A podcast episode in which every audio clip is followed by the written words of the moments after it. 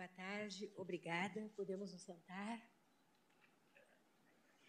Declaro aberta a sessão, a trigésima sessão ordinária do plenário do Supremo Tribunal Federal, nesse 19 de outubro de 2022, saudando os senhores ministros, a senhora ministra Carmen Lúcia, o senhor procurador-geral da República, os senhores e senhoras advogadas, senhores servidores, todos que nos assistem. Passo a em também destacando a presença dos ministros Luiz Roberto Barroso e Nunes Marques no plenário virtual. Eu penso que só eu tenho o privilégio de ver Suas Excelências ambos sorrindo para mim e faço questão do registro, porque não sei se todos têm acesso à imagem de Suas Excelências. Passo de imediato a palavra à senhora secretária para a leitura da ata da sessão anterior. Ata da 31ª sessão extraordinária do plenário do Supremo Tribunal Federal, realizada em 13 de outubro de 2022. Presidência da senhora ministra Rosa Weber. Presentes à sessão, os senhores ministros Ricardo Lewandowski, Carmen Lúcia, Dias Toffoli, Luiz Fux, Roberto Barroso, Edson Fachin, Alexandre de Moraes e André Mendonça. Ausentes, justificadamente, os senhores ministros Gilmar Mendes e Nunes Marques. Vice-procuradora-geral da República, doutora Lindora Maria Araújo. Abriu-se a sessão às 14 horas e 30 minutos, sendo lida e aprovada a ata da sessão anterior. Consulto os eminentes pares sobre eventual, eventual observação quanto à ata. Nada havendo, declaro aprovada e apregou para continuidade de julgamento o recurso extraordinário 732.686, sob a relatoria do ministro Luiz Fux, em que recorrente, o Procurador-Geral de Justiça do Estado de São Paulo, e recorrido o Sindicato da Indústria de Material Plástico do Estado de São Paulo. A União atua como amiga da Corte e o processo, o recurso extraordinário, diz com o nosso tema 970 da repercussão geral.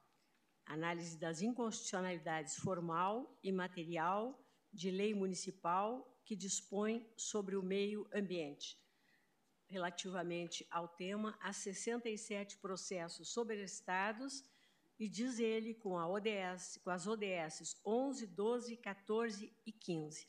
Consta da papeleta que, após a leitura do relatório e a realização das sustentações orais, na sentada anterior, o julgamento foi suspenso. Por isso, devolvo a palavra ao eminente ministro Luiz Fux para que profira o seu voto. Muito boa tarde a Vossa Excelência, Presidente do Supremo Tribunal Federal, a Sua Excelência, Procurador-Geral da República, meus eminentes pares. Senhora Presidente, primeiramente, com a vênia de Vossa Excelência, eu gostaria de consignar o voto de pesar pelo passamento do doutor Fernando Fragoso, é, o criminalista Fernando Fragoso, é, colega nosso da Universidade do Estado do Rio de Janeiro, e ele também representou o Brasil na Federação eh, Internacional de Direito Penal. Teve, inclusive, autorização para assento no Tribunal da Haia. E ele, entre seus objetivos ostensivos, era exatamente a promoção do Estado de Direito e Democracia, defesa dos direitos humanos, lutar pela dignidade e o fortalecimento ético dos advogados e da administração da justiça. Somos colegas, né, ministro Joaquim, do Instituto dos Advogados Brasileiros e da Academia Brasileira de Letras Jurídicas. Então, filho do falecido professor Fernando Fragoso, ambos contribuíram muito para a ciência jurídica brasileira. Peço, venha, Vossa Excelência, para consignar esse voto de Fica pesar em alma. Feito o registro, e nós subscrevemos o voto de pesar de Vossa Excelência. Muito obrigado. Fux. Presidente, como nós suspendemos aquela há duas semanas, eu só queria rememorar que, basicamente, aqui trata-se de um recurso ordinário que foi interposto contra uma decisão do Tribunal de São Paulo, que, muito embora tenha reconhecido a competência eh, legislativa e administrativa do município de Marília, de onde é oriundo nosso estimado amigo Antônio Dias Toffoli, É, a lei, ela basicamente estabeleceu que uh, nos estabelecimentos privados e órgãos de entidades públicas situados no município de Marília deverão substituir o uso de saco plástico de lixo de sacola plástica por uso de saco de lixo ecológico e de sacola ecológica. E também é vedada a utilização desses sacos plásticos, como hoje já se tornou, digamos assim, uma política genérica de proteção do meio ambiente pela nocividade desse material. É, o Tribunal de Justiça de São Paulo, então, é, entendeu que o município era competente para legislar, inclusive na, na forma da jurisprudência do Supremo Tribunal Federal, mas que ele não poderia fazer especificações que, de alguma maneira, aquilo confrontaria com a liberdade econômica, a livre iniciativa, não poderia tornar tão concreto assim aquele comando. Nós assistimos às sustentações orais, a Procuradoria nos acompanhou, e só para relembrar que é, é uma questão, quer dizer, da competência legislativa e administrativa do município para uh, legislar e administrar as questões relativas ao meio ambiente, mas aqui, no caso específico, eh, se refere ao uso de sacos, sacolas plásticas em eh, estabelecimentos privados, supermercados e fazem aqui as exceções que são cabíveis, porque, evidentemente, que o plástico não serve só para fazer saco plástico. Senhora presidente, quando nós aqui sempre debatemos o meio ambiente, nós é, nos, também abordamos a questão da fauna, a questão da fauna. E aqui eh, eu trago vários acordos com relação à proteção da fauna embrecada com a proteção do meio ambiente. Então, eu, eu separei aqui alguns dados, como, por exemplo, só para iniciar o debate, é, o, por exemplo, o plástico ele pode levar mais de 400 anos para se, para se decompor. E um levantamento feito pela Associação Brasileira de Empresas de Limpeza Pública mostra que o Brasil possui quase três lixões o que impacta a vida de 77 milhões de brasileiros. Até 2050, haverá mais plástico nos oceanos do que peixes. O plástico é responsável pela morte de 100 mil animais marinhos a cada ano. Eu encontrei um caso interessante em termos de ilustração, mas dramático. É, nas Filipinas foi encontrado uma baleia e ela continha 40 quilos de sacolas plásticas no estômago, porque os peixes, eles confundem. Eles acham que aquelas micropartículas de plástico são alimentos. E eles morrem, até para fazer juízo, eles morrem pela boca, não. Os peixes morrem pela boca. É, 91% do plástico utilizado do mundo não é reciclado. E aqui outros dados, assim, eh, digamos assim, todos os anos são usados até 500 bilhões de sacolas plásticas descartáveis que não são biodegradáveis. Então, o quadro é esse. É, o tribunal, então, ele declarou é, inconstitucional porque ele entendeu que o município tem competência para legislar sobre o meio ambiente, mas não poderia legislar sobre sacola plástica. E o tema de repercussão geral diz respeito a sacos e sacolas plásticos. Então, eu trago um voto para essa até vênia, porque foi um voto que eu me dediquei pela eminência do tema. Eu vou, a Procuradoria também, ela se manifesta pelo provimento, recurso extraordinário, e eu vou, ampassar, menos que os colegas queiram eventualmente alguma intervenção, é, eu estou é, admitindo o recurso. Todos os requisitos de admissibilidade foram cumpridos.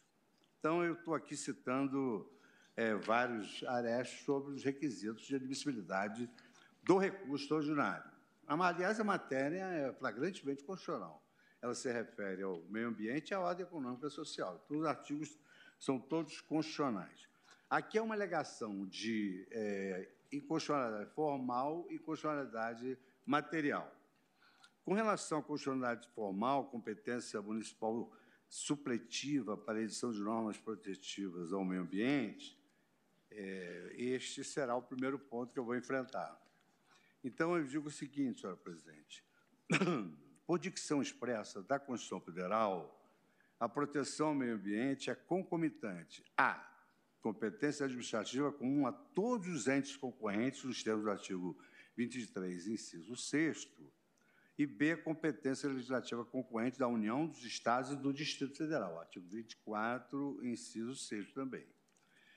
Com efeito, na tese firmada no tema 145, recurso ordinário 586224, da minha própria relatoria, que era aquele da queima da palha, da cana-de-açúcar, nós assentamos a existência de competência municipal para dispor sobre o meio ambiente.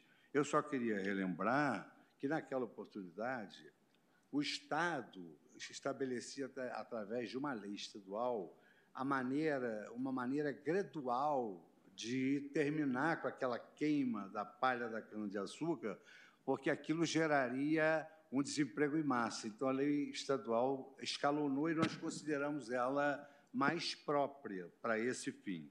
Então, mas o, o que importa naquele, daquele aresto julgado pela nossa corte e pelo Tribunal Pleno é que nós assentamos o município é competente para legislar sobre o meio ambiente com a União e o Estado no limite do seu interesse local e desde que tal regramento seja harmônico a disciplina estabelecida pelos demais entes é, federados. Nós também é, acrescentamos no inciso oitavo, no item oitavo, que era da jurisprudência do Supremo Tribunal Federal, essa competência municipal. Aqui no meu voto, é exatamente a respeito da competência do município, esse eventual conflito de competência é, em relação ao federalismo e cooperação, eu trago a lição do professor Tércio Sampaio Ferraz e também a lição da professora, é, de um, um acordo do, professor, do ministro Celso de Mello, também no Tribunal Pleno, aqui julgado em 2017, onde se assenta um plano legislativo que autoriza e regulamenta a venda de artigos de conveniência em farmácias e drogarias em estabelecimentos congêneres, competência legislativa suplementar dos municípios. Esse aqui é a DPF 273. Assim, nas matérias de legislação concorrente, digo eu aqui, a competência legislativa dos municípios é ampla perante as temáticas que não são regulamentadas especificamente por lei federal ou estadual em regulamentação desses sistemas no âmbito local. É, há uma professora é, da Universidade do professor Lewandowski, do professor Dias Toffoli, do ministro Dias Toffoli, professor é, Alexandre Moraes, professora Fernanda Dias Menezes de Almeida, que ela faz um interessante diálogo aí sobre essa competência suplementar do município, e ela assenta que o, o município tem só, não só é, competência legislativa, como administrativa também. E aí ela aqui está aí um texto, competência na Constituição de 88, da professora Fernanda Dias Menezes de Almeida, no, no qual ela destaca: parece-nos que é de atividade legislativa, sim, não apenas de atividade administrativa regulamentar que se cuida na espécie. Os municípios legislarão supletivamente, estabelecendo as normas específicas, em sendo o caso também as normas gerais, sempre que isto for necessário o exercício de competências materiais comuns ou privativas. Eu vou ah, mais adiante tocar no ponto, mas o Supremo Tribunal Federal tem também uma jurisprudência no sentido de prevalência da legislação mais protetiva. Foi até uma construção nossa aqui no julgamento do ministro Edson Fachin, que eu vou citar também aqui no voto.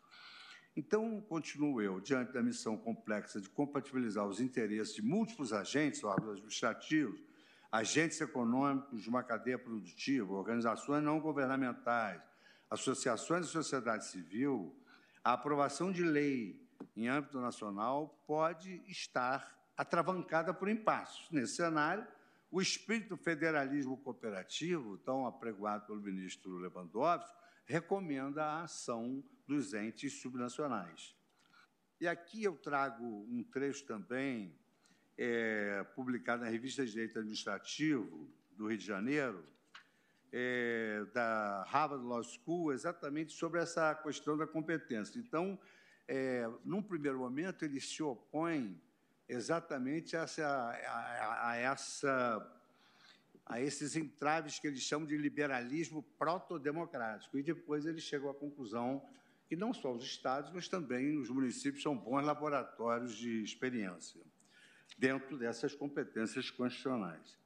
Então, é, nesse estudo, destaca-se o seguinte: o quarto elemento do liberalismo proto-democrático é o cerceamento do potencial experimentalista do federalismo, que é, não é, professor Lewandowski, é uma tônica que Vossa Excelência sempre é, destaca. E mais adiante, nós verificamos nesse estudo ainda é, de contraposição ao liberalismo proto-democrático que a terceira diretriz é a radicalização do potencial experimentalista do regime federativo. Por isso, é preciso superar a contradição no federalismo clássico entre sua doutrina experimentalista e seu arcabouço institucional, que suprime o experimentalismo potencial do regime ao treinar em repartição rígida de competências entre os três níveis de federação. A primeira etapa é flexibilizar o federalismo. Não basta ter competências comuns ou concorrentes, é preciso organizar um federalismo cooperativo que facilite iniciativas conjuntas e experimentos compartilhados da União, dos estados e dos municípios.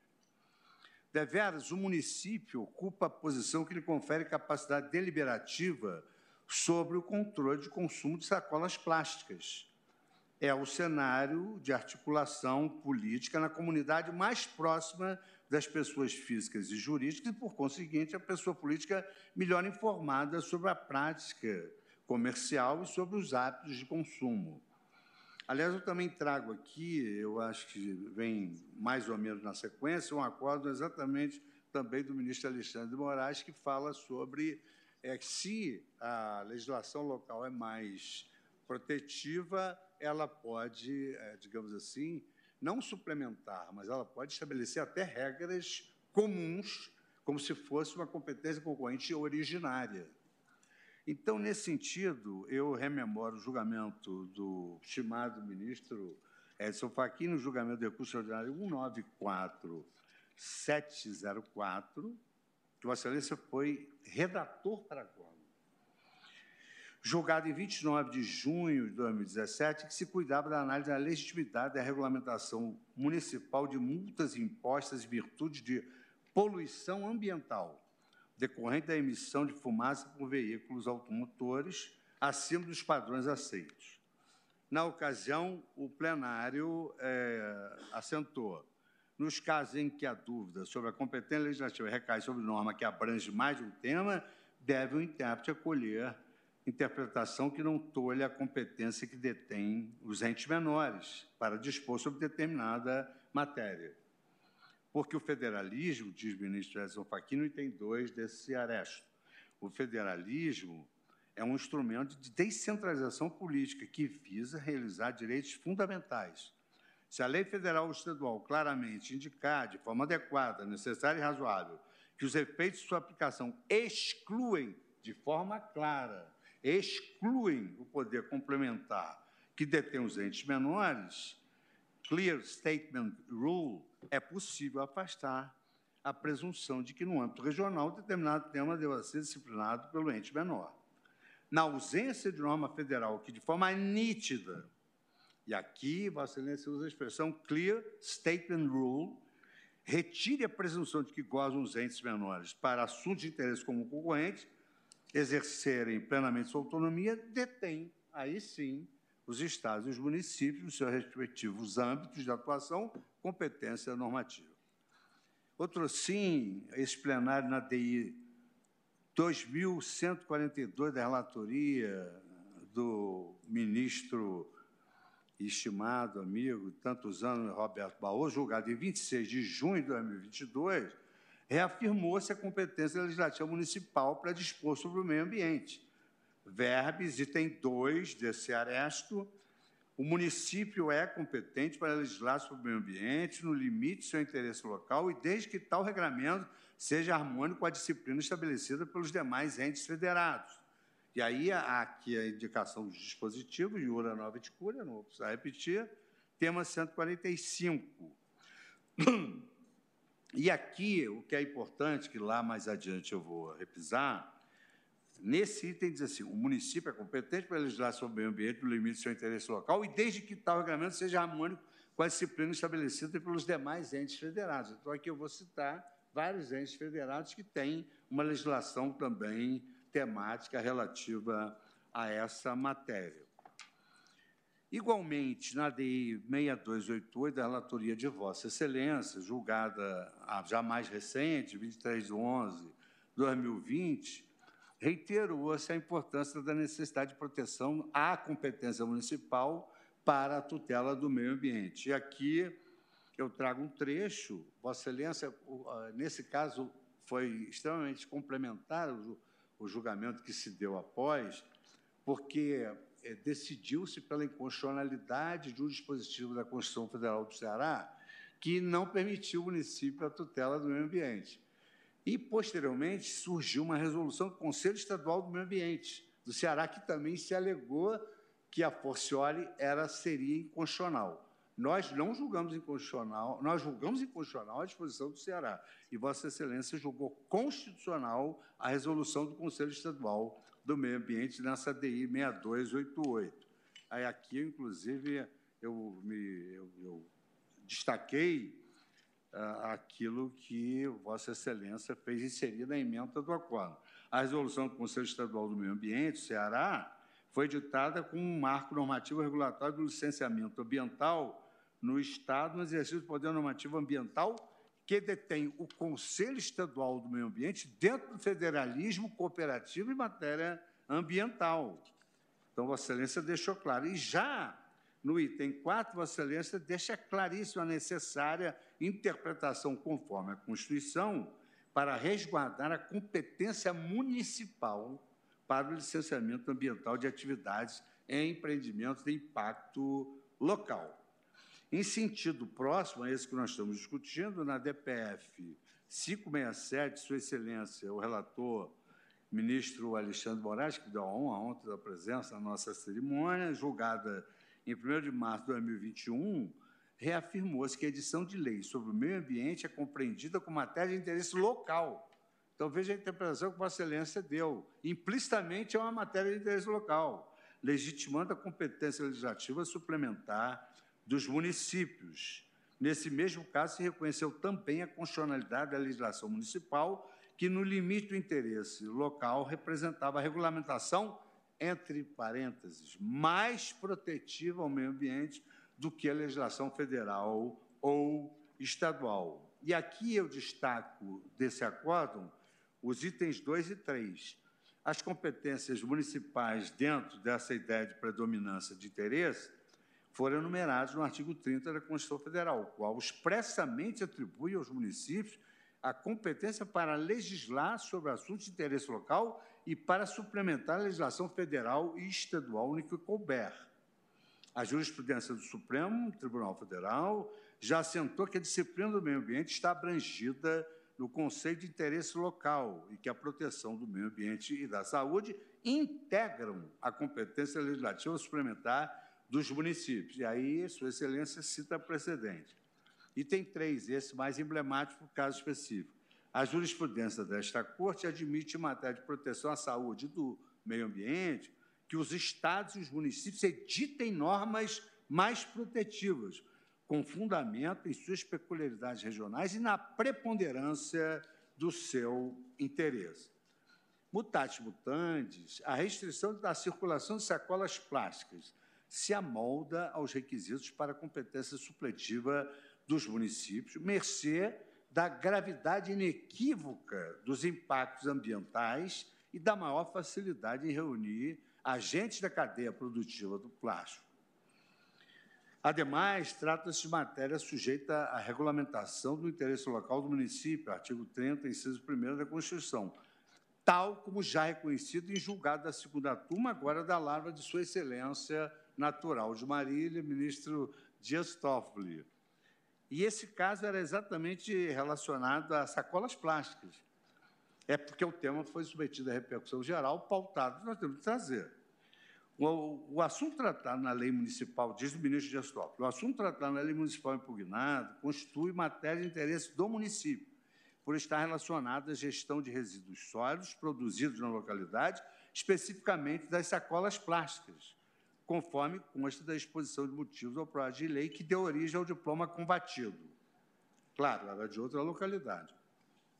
Então, Vossa Excelência assim se expressou.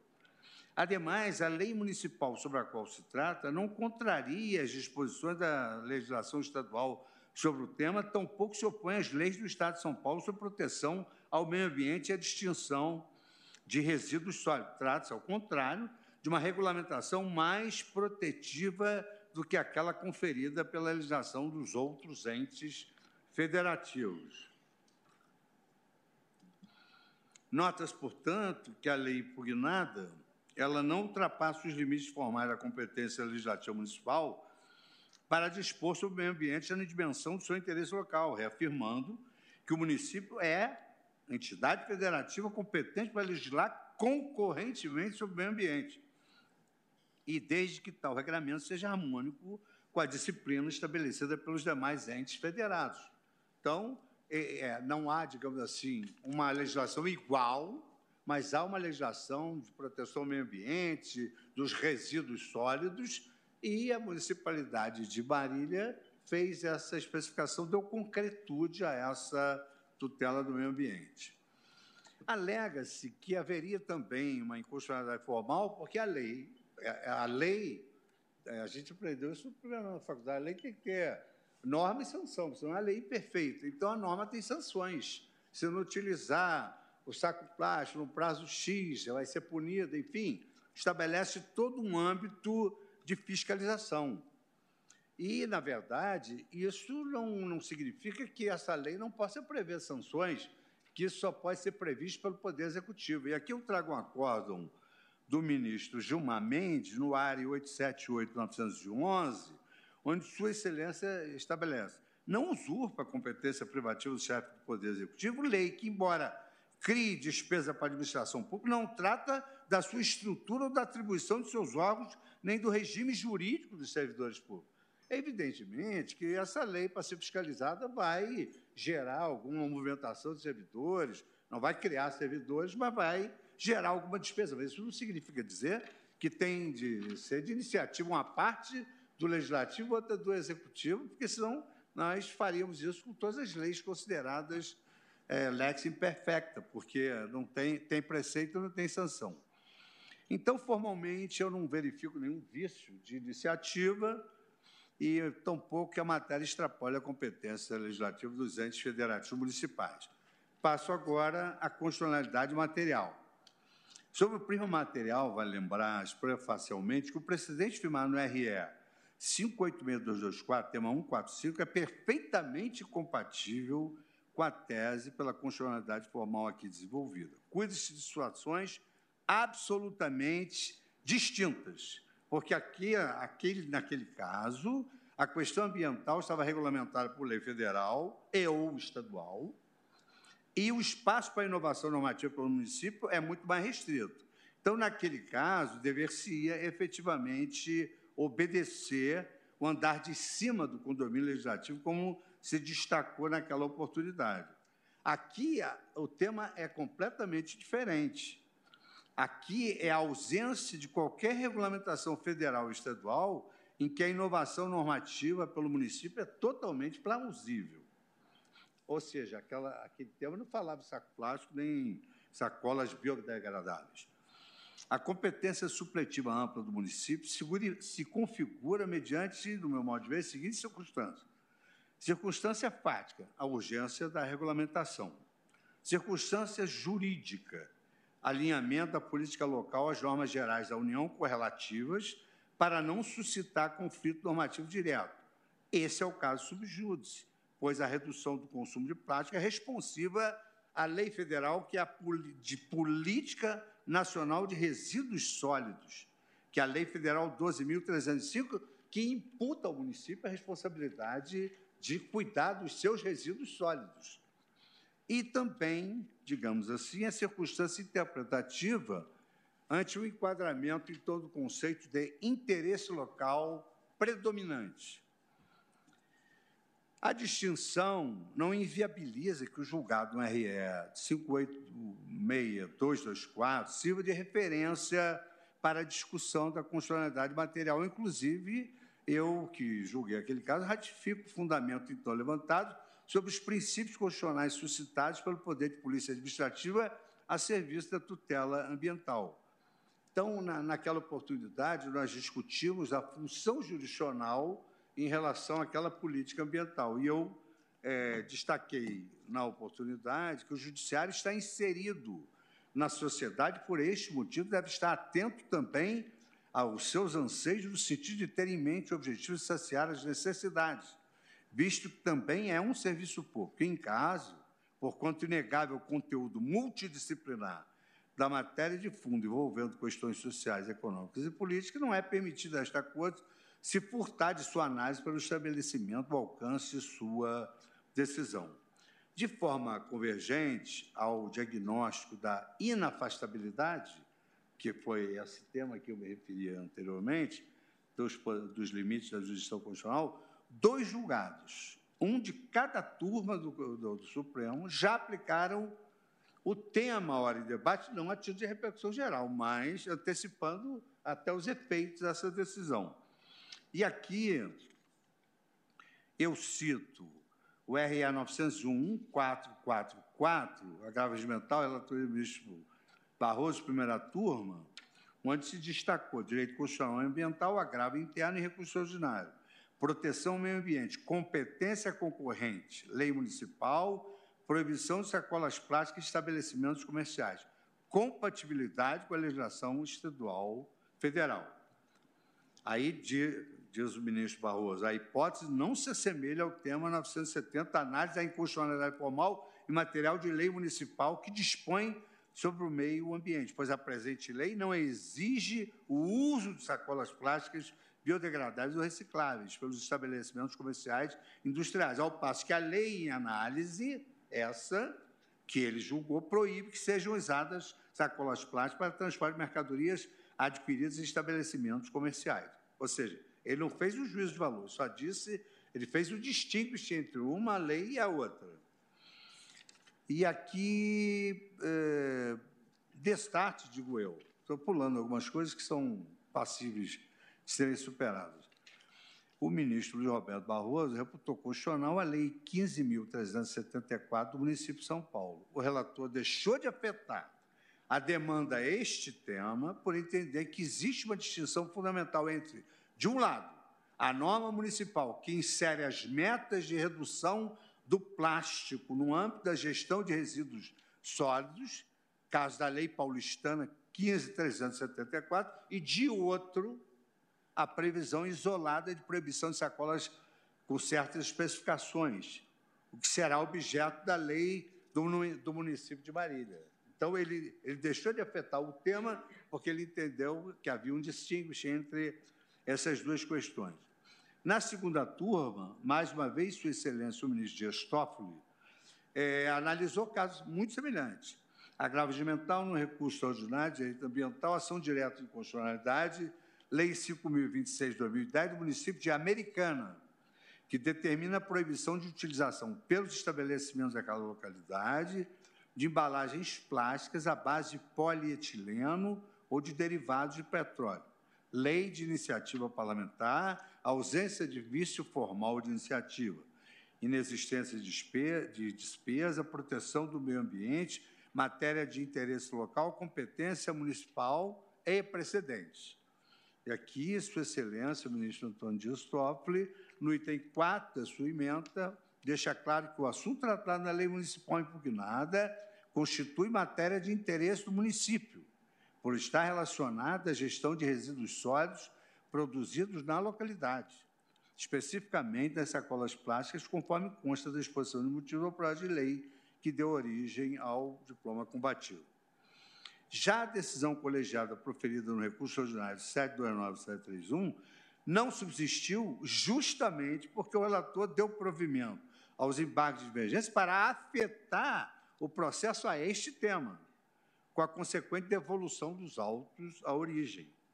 Então, é, naquela oportunidade, o ministro Dias Toffoli destacou a matéria constitucional suscitada no presente recurso ordinário corresponde ao tema 970, gestão por, é, da gestão por temas de repercussão geral do portal do Supremo Tribunal Federal na internet, cujo feito paradigma é esse aqui agora julgado, o 732686, e trata da discussão sobre a análise das inconstitucionalidades formal e material da lei municipal que dispõe sobre o meio ambiente. É pacífico nessa corte, destaca o ministro Dias Toffoli, o entendimento que o reconhecimento da repercussão geral de determinado tema impõe, no tocante aos processos que cuidem da mesma questão, a devolução dos autos ao tribunal de origem. Eu não pretendo discutir o mérito desses outros processos mencionados.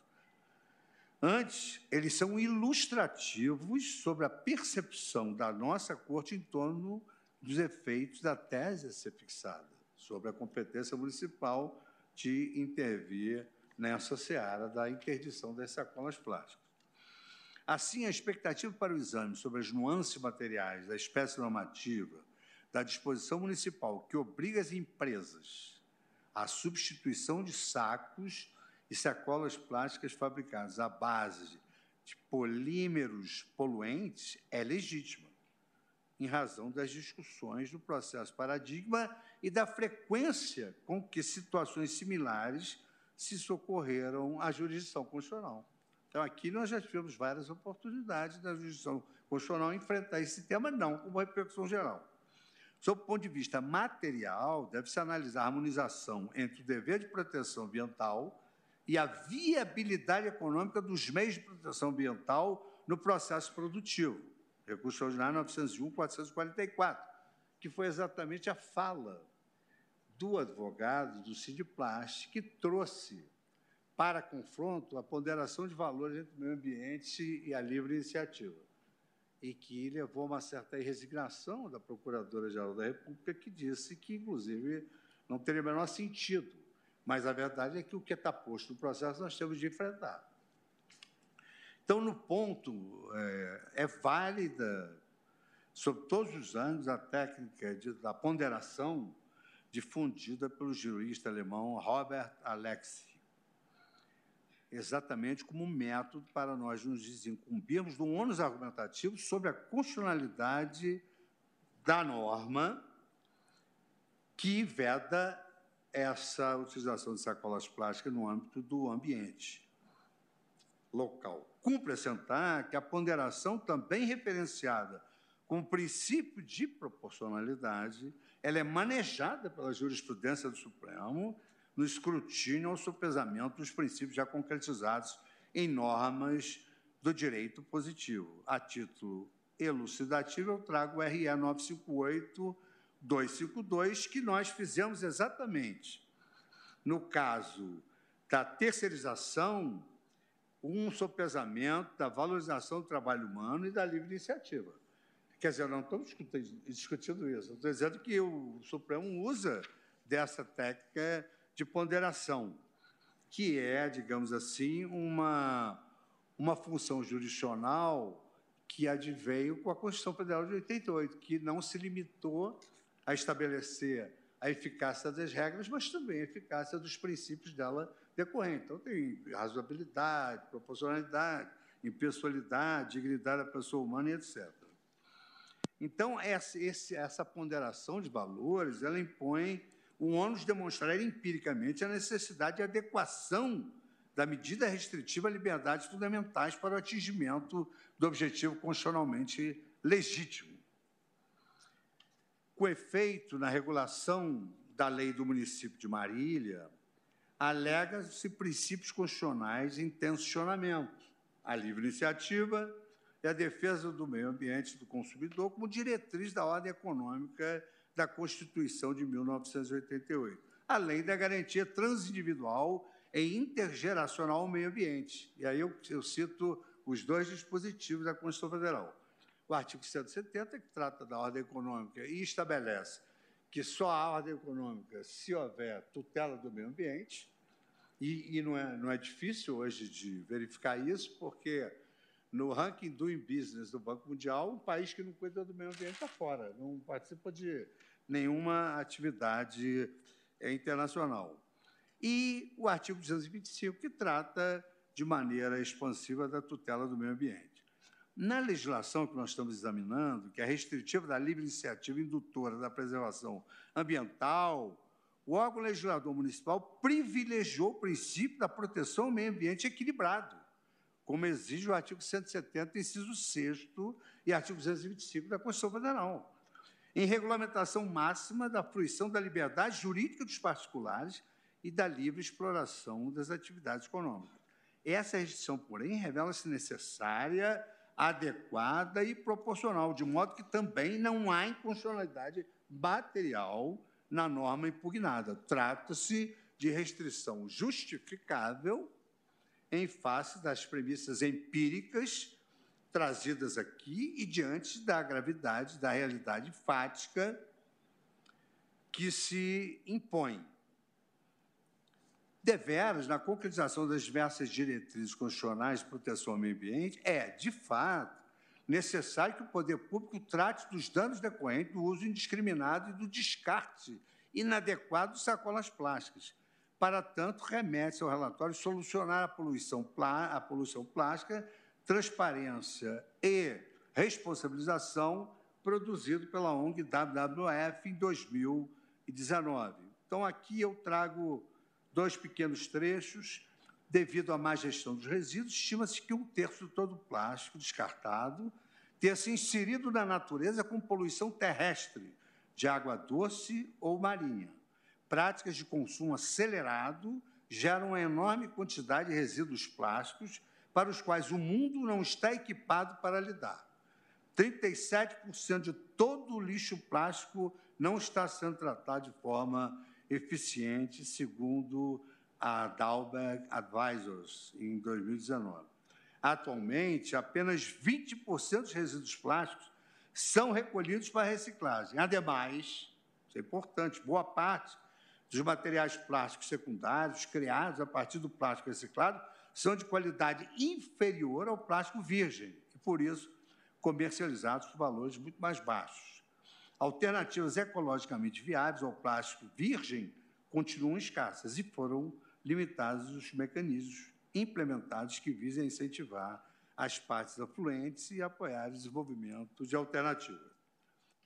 Por outro lado, eu trago também à Comissão Europeia os dados registrados por ela, exatamente no sentido de que é, há uma fortíssima propensão internacional relativa à redução de impacto dos produtos plásticos no meio ambiente e a Comissão Europeia se reuniu nessa oportunidade em Bruxelas, em 28 de maio de 2018, e vem mantendo essas diretivas. Trago também, e isso nós temos privilegiado, trago também a informação de que, no âmbito das estratégias globais de, de governança, delineadas pela Agenda 2030 da Organização das Nações Unidas, o tratamento dos produtos dos dejetos plásticos encontra referência nos Objetivos de Desenvolvimento Sustentável 11, 12, 14 e 15, Cidades e Comunidades Sustentáveis, Objetivo 11, Consumo e Produção Responsável, Objetivo 12, Vida na Água, Objetivo 14, Vida Terrestre, no Objetivo 15.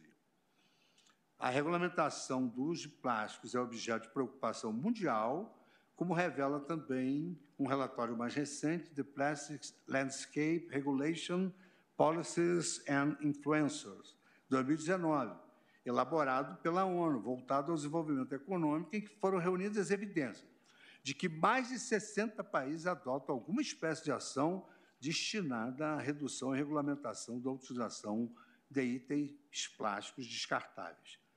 Pesquisas acadêmicas também agregam o juízo de adequação, uma vez que subsidiam o estudo comparativo dos arranjos regulatórios, no que se refere ao texto e aos resultados.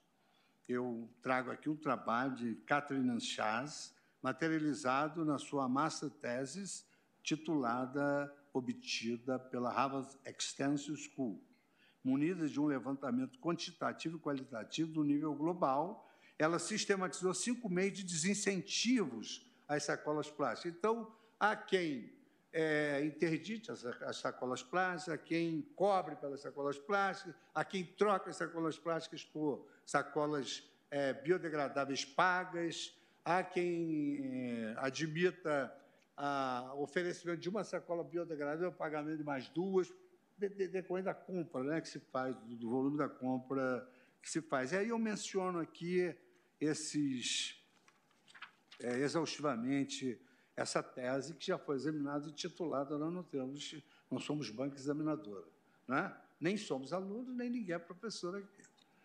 Bom, sem a pretensão de promover um transplante acrítico de formulações jurídicas estrangeiras, também é válido constatar a trajetória da União Europeia, e aí eu trago também é, a primeira diretriz, aí eu faço uma, um histórico das diretrizes que chegam a essas conclusões.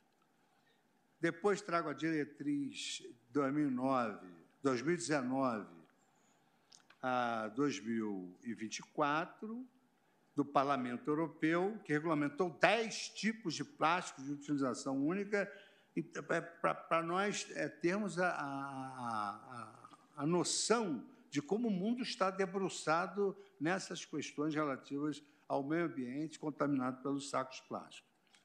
No ponto, os argumentos de direito comparado demonstram que múltiplos desenhos de política ambiental são usados e apresentam resultados positivos. Assim, a adequação de dada política ambiental admite diversos desenhos com atribuição de responsabilidades a agentes distintos. Poder público, fabricantes, distribuidores, consumidores e associações, mediante graus variáveis de intervenção estatal, desde imposições até soluções consensuais e contratuais, e soft law, que é uma lei mais amena. Por isso, a, a resposta em caso sobre a constitucionalidade material vai recair, no fundo, no fundo, sobre a proporcionalidade em sentido estrito em que a jurisdição constitucional se coloca no campo das possibilidades jurídicas para quantificar as intensidades de afetação, ou seja, a liberdade ou ao direito em colisão e de relevância com relação à finalidade. E aqui usando o método do professor Robert Alexi.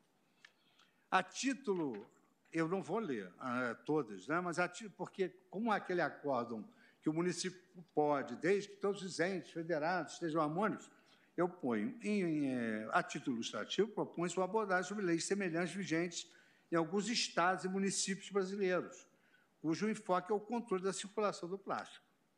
Tais normas são outros exemplos de densificação da Política Nacional de Resíduos Sólidos, instituído pela Lei Federal 12.305 de 2010.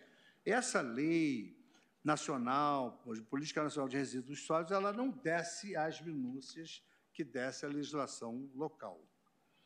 Em ordem cronológica, apenas a título de informação aos eminentes pares, hoje, de promulgação, é, a ordem cronológica de promulgação, nós temos a Lei 8473, de 15 de junho de 2019, do Rio, a Lei 6322, de 10 de julho de 2019, do DF, que estão agora negociando para entrar em vigor só em 2023, e a Lei 17.261, de 13 de janeiro de 2020, do município de São Paulo. A Lei 8473 é do Rio de Janeiro. E aí eu faço, digamos assim, uma especificação do que, que ela propõe. O que, que ela propõe de início, o que, que ela propõe, o escalonamento que ela propõe. Porque, é, eu, eu, só para relembrar aqui um caso emblemático que nós julgamos, nós verificamos que a Constituição impunha a necessidade de defensoria pública mas a OAB tinha uma lista lá de advocacia pro bono. Mas havia uma, um descumprimento constitucional. A Constituição já está em vigor desde 88. Mas nós chegamos à conclusão que declarar inconstitucionalidade, no dia seguinte não teríamos mil mesas, mil defensores trabalhando. Então, nós demos uma, fizemos uma modulação temporal. Não somos insensíveis a isso. Então, eu aqui especifico no voto todas as estratégias utilizadas pelas leis estaduais. Mas é, reputo que isso é, foi apenas o meu ônus argumentativo para demonstrar que há, pelas entidades subnacionais, um enfrentamento é, dessas questões. Por exemplo, a Lei 17.261 do município de São Paulo, de forma próxima, ela dispôs sobre a substituição de copos, pratos, talheres, agitadores para bebidas, varas e plásticos descartáveis e incorporação de boas práticas regulatórias. Os nossos colegas paulistas devem, evidentemente, quando saem, verificar que os canudos são de material reciclável, de, de um papel diferente. Dessa análise exemplificativa, forçoso concluir sobre a prevalência de estratégias de proibição nas experiências brasileiras com a circulação permitida dos mesmos itens, porém feitos de materiais menos agressivos ao meio ambiente. Embora não exista um movimento articulado de restrição às sacolas de menor espessura ou de material não reciclável e não biodegradável, a regulamentação da matéria em níveis federais distintos revela a necessidade de clareza no comando legislativo e de razoabilidade no controle em busca da maior probabilidade de sucesso dessas políticas ambientais. Todas essas constatações permitem corroborar a necessidade de adequação de materiais para a política ambiental municipal em promover a substituição de sacolas plásticas descartáveis por outras biodegradáveis. Trata-se também de normatização que densifica no plano local as diretrizes da Política Nacional de Resíduos Sólidos, Lei Federal 12.305, que atribui aos municípios a gestão integrada dos resíduos sólidos gerados nos respectivos territórios, artigo 10. Não se vislumbra, portanto, qualquer inconstitucionalidade material na lei do município de Marília sobre a matéria que trata esse julgamento. Ainda, quanto a eventual conflito com a proteção da livre iniciativa, também não existe violação material à Constituição, tendo em vista que a legislação impugnada não promove a interferência estatal direta no modelo de negócio de atividades empresariais particulares, tampouco representa um impedimento ou limitação significativa ao exercício da atividade econômica. Ao contrário, em tratamento harmônico dos diversos pilares da ordem econômica constitucional, dentre os quais a livre iniciativa e a proteção ao meio ambiente, ao promover a obrigação de utilização de sacolas plásticas biodegradáveis, a opção legislativa municipal se revela legítima ao regulamentar o tema de modo a viabilizar o mesmo desenvolvimento da atividade econômica empresarial de uma forma mais protetiva ao meio ambiente. Nos precisos termos do artigo, da regra constitucional do artigo 170, aqui não estamos falando de princípio, estamos falando de regra. Então, tem regra e princípio. Se tiver regra constitucional, o princípio nem entra em cogitação. Artigo 70. A ordem econômica, fundada na valorização do trabalho humano na livre iniciativa, tem por fim assegurar a todos existência digna, conforme os ditames da justiça social, observados os seguintes, agora sim, os seguintes princípios. Seis, defesa do meio ambiente inclusive mediante tratamento diferenciado conforme o impacto ambiental dos produtos, serviços e seus processos de elaboração e de prestação. E nessa, eu tive essa preocupação também, senhora presidente, que eu achei assim, entendi, muito própria a intervenção do advogado que atuava em prol do interesse econômico, que não tem problema nenhum, porque eu Constituição também garante direito de propriedade, ordem econômica, não vai nenhuma crítica nesse particular, mas eu também queria utilizar um, um argumento de encerramento. Será que nós vamos acabar com o mundo com isso? Será que a gente acaba com o mundo plástico com isso? E aí, então, eu colhi, senhora presidente, como argumento de reforço, a utilização hoje do plástico ela é importantíssima no setor automobilístico, no setor eletroeletrônico. Nossos mouse aqui são de plástico. No setor de informática, os monitores de computadores, a alta tensão contida no interior dos equipamentos torna praticamente inviável a aplicação de outro tipo de matéria-prima, peças de aparelhos de, te de televisão, microondas, telefones, e, ultimamente, no setor de saúde, tem, inclusive, a tecnologia tem viabilizado a medicina criar órteses, próteses, através dessa técnica da impressão em 3D. Então, tudo plástico, tudo absolutamente plástico. E ainda mais, na pandemia, o que, o que, que mais se consumiu? Seringas descartáveis, de plástico. Então, não vamos acabar com o mundo plástico. Na Alemanha, estima-se que 2 milhões e 800 mil de toneladas de plástico foram utilizadas é, em 1997 pela medicina, sendo que cerca de 770 mil toneladas só na Europa. O plástico representa o material mais aplicado na fabricação de produtos de área médica, com participação de 45%, mas não são sacos sacolas que degradam o meio ambiente. Na construção civil também aqui há uma pesquisa que a duração, a durabilidade das instalações hidráulicas e elétricas são muito mais perenes com a utilização do plástico na construção civil.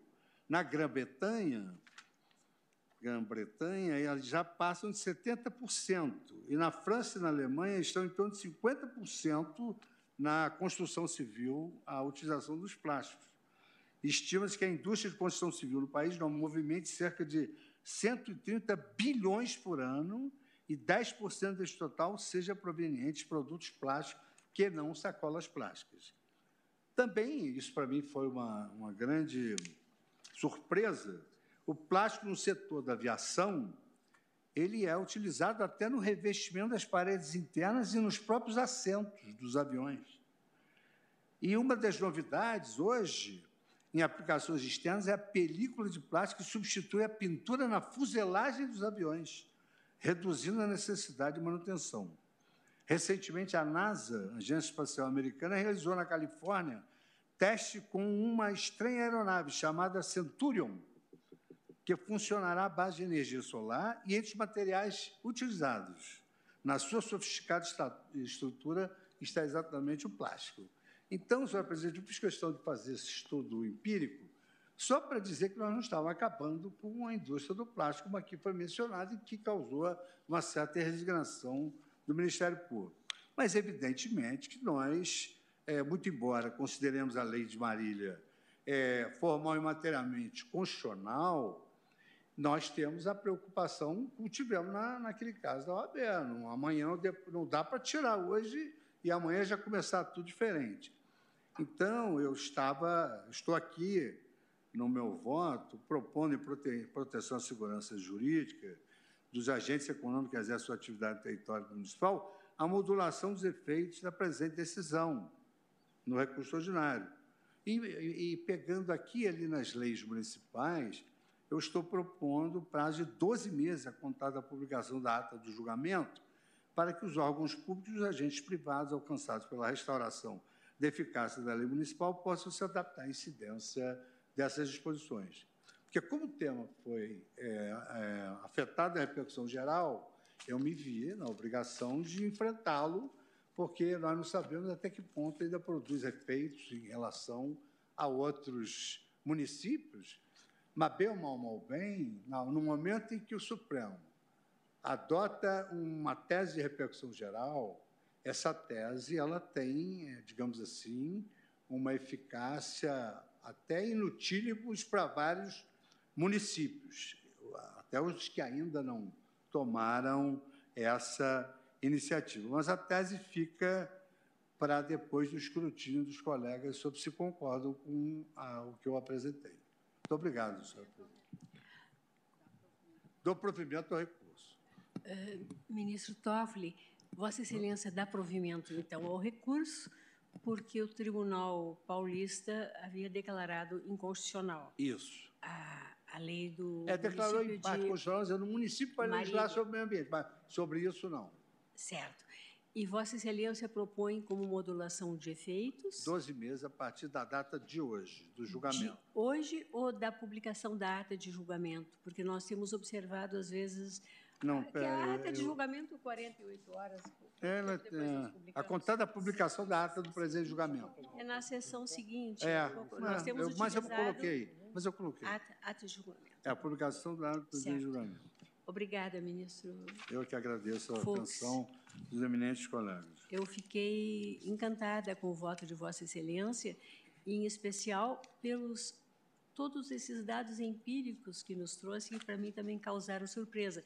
Fiquei a me perguntar qual seria o índice de, de plástico que tem sido já reciclado, porque às vezes né, se, se recebe os saquinhos plásticos que já são eh, objeto de reciclagem. É, é um material biodegradável que eles terminam utilizando, é isso, né? É, não, e a própria sacos. reciclagem do plástico, É. ela é ruim, o material é de péssima qualidade, não deixa de poluir o meio ambiente, como eu destaquei. Isso. Aqui numa das aquelas diretivas que foram oferecidas pelos órgãos internacionais. Obrigada, ministro Fux. Pois não, ministro Alexandre? É, pre- Presidente, primeiro cumprimento a Vossa Excelência, ministra Rosa Weber, cumprimento a ministra Carmen Lúcia, o eminente relator, ministro Luiz Fux, eminentes colegas, cumprimento o Procurador-Geral da República, doutor Augusto Aras. Presidente, eu gostaria de fazer eh, só, só uma indagação ao eminente eh, ministro Luiz Fux, a quem parabenizo não só pelo voto, como também pelo recebimento eh, da comenda Gran Cruz do Congresso Nacional, da Ordem do Congresso Nacional ontem, é que é a, é a mais alta comenda do Congresso Nacional, ontem eh, dada com toda a justiça ao eminente ministro Luiz Fux, pelo trabalho realizado na presidência do Supremo Tribunal Federal. A minha única preocupação, ministro Fux, gostaria desse esclarecimento, já dizendo que concordo integralmente com a questão de competência, com, com a questão da necessidade de proteção ao meio ambiente, a questão do plástico, do afastamento da sacola plástica. A minha única preocupação, para que já eh, possamos deixar claro eh, no julgamento, o artigo 1 eh, da Lei 7.281 do município do de Dias Toffoli, do município de Marília, diz: os estabelecimentos privados e os órgãos e entidades do poder público situados no município de Marília deverão substituir o uso de sa- saco plástico de lixo e de sacola plástica pelo uso de saco de lixo ecológico e de sacola ecológica. Ó, Um artigo 2 também que... e isso, e de- depois vem toda a regulamentação. É. Qual, qual a minha preocupação, é, até para que nós é, possamos, e Vossa Excelência citou no seu voto, adequar a vários julgamentos é, que o Supremo Tribunal Federal fez, em que nós não poderemos exigir o fornecimento de determinado sacola. É, Então, em vários julgamentos, o RE 901-444, citado pelo eminente ministro Fux, do ministro Roberto Barroso, é, há também a repercussão geral, o tema 525 de relatoria do ministro Fux, é, ADI 907. Então, vamos ver que o determinado estabelecimento, é, ele hoje fornece a sacola plástica. Ele não queira fornecer mais nada. É uma das opções que há em Ah, então, então, é essa que é a questão, porque eu também, assim como Vossa Excelência, fui dar uma olhada na, na questão mundial. É, alguns países cobram, é, Inglaterra cobra mais um valor, outros países, cada um leva a sua sacola. Então, é, a- a- me parece que, é, para que possamos deixar mais claro, Vossa Excelência dá um prazo de adaptação. Agora, o estabelecimento está livre, a meu ver, Pois a é. não fornecer nada. Ele não Não, pode mais sim. fornecer a sacola plástica. Não, aliás, eu- eu- foi boa a sua indagação pelo seguinte: é, eu não li todas as experiências que eu fui colher, mas em diversos países da Europa, uma das, da- das recomendações é que as pessoas levem sacolas de pano para fazer as suas compras. Quer dizer, É, as não- pessoas levem as suas sacolas. Porque as Fux, de Excelência me permite elas uma são parte dessa parte? reutilizáveis, né? ou Alexandre Moraes, ministro, Vossa Excelência, Por favor, ministro. permite. Eu, sinceramente, tenho dúvidas com relação a essa não obrigação dos estabelecimentos fornecerem a sacola apropriada. Eu não sei se isso está de acordo com o Código de Consumidor. Imaginemos nós que alguém vá a um supermercado e compre produtos a granel. Por exemplo, um quilo de feijão ou de arroz. O que, é que ele vai fazer? O supermercado vai entregar isso e, e derramar em cima do balcão ou ele é obrigado a entregar esse produto e outros que tenham eventualmente uma natureza perecível dentro de uma embalagem apropriada, só que não poluente do meio ambiente? Não, isso Então, já- eminente mas- ministro mas- Alexandre, ministro- eu tenho dúvida com relação Mas, a na isso. verdade, Vossa Excelência, eh, no finalzinho, acho que fez a separação eh, importante. Uma coisa é a embalagem do produto. É, outra. A embalagem. A, a salsicha, por exemplo, É. quase que eu faço a propaganda de uma marca, mas a salsicha vem numa embalagem plástica.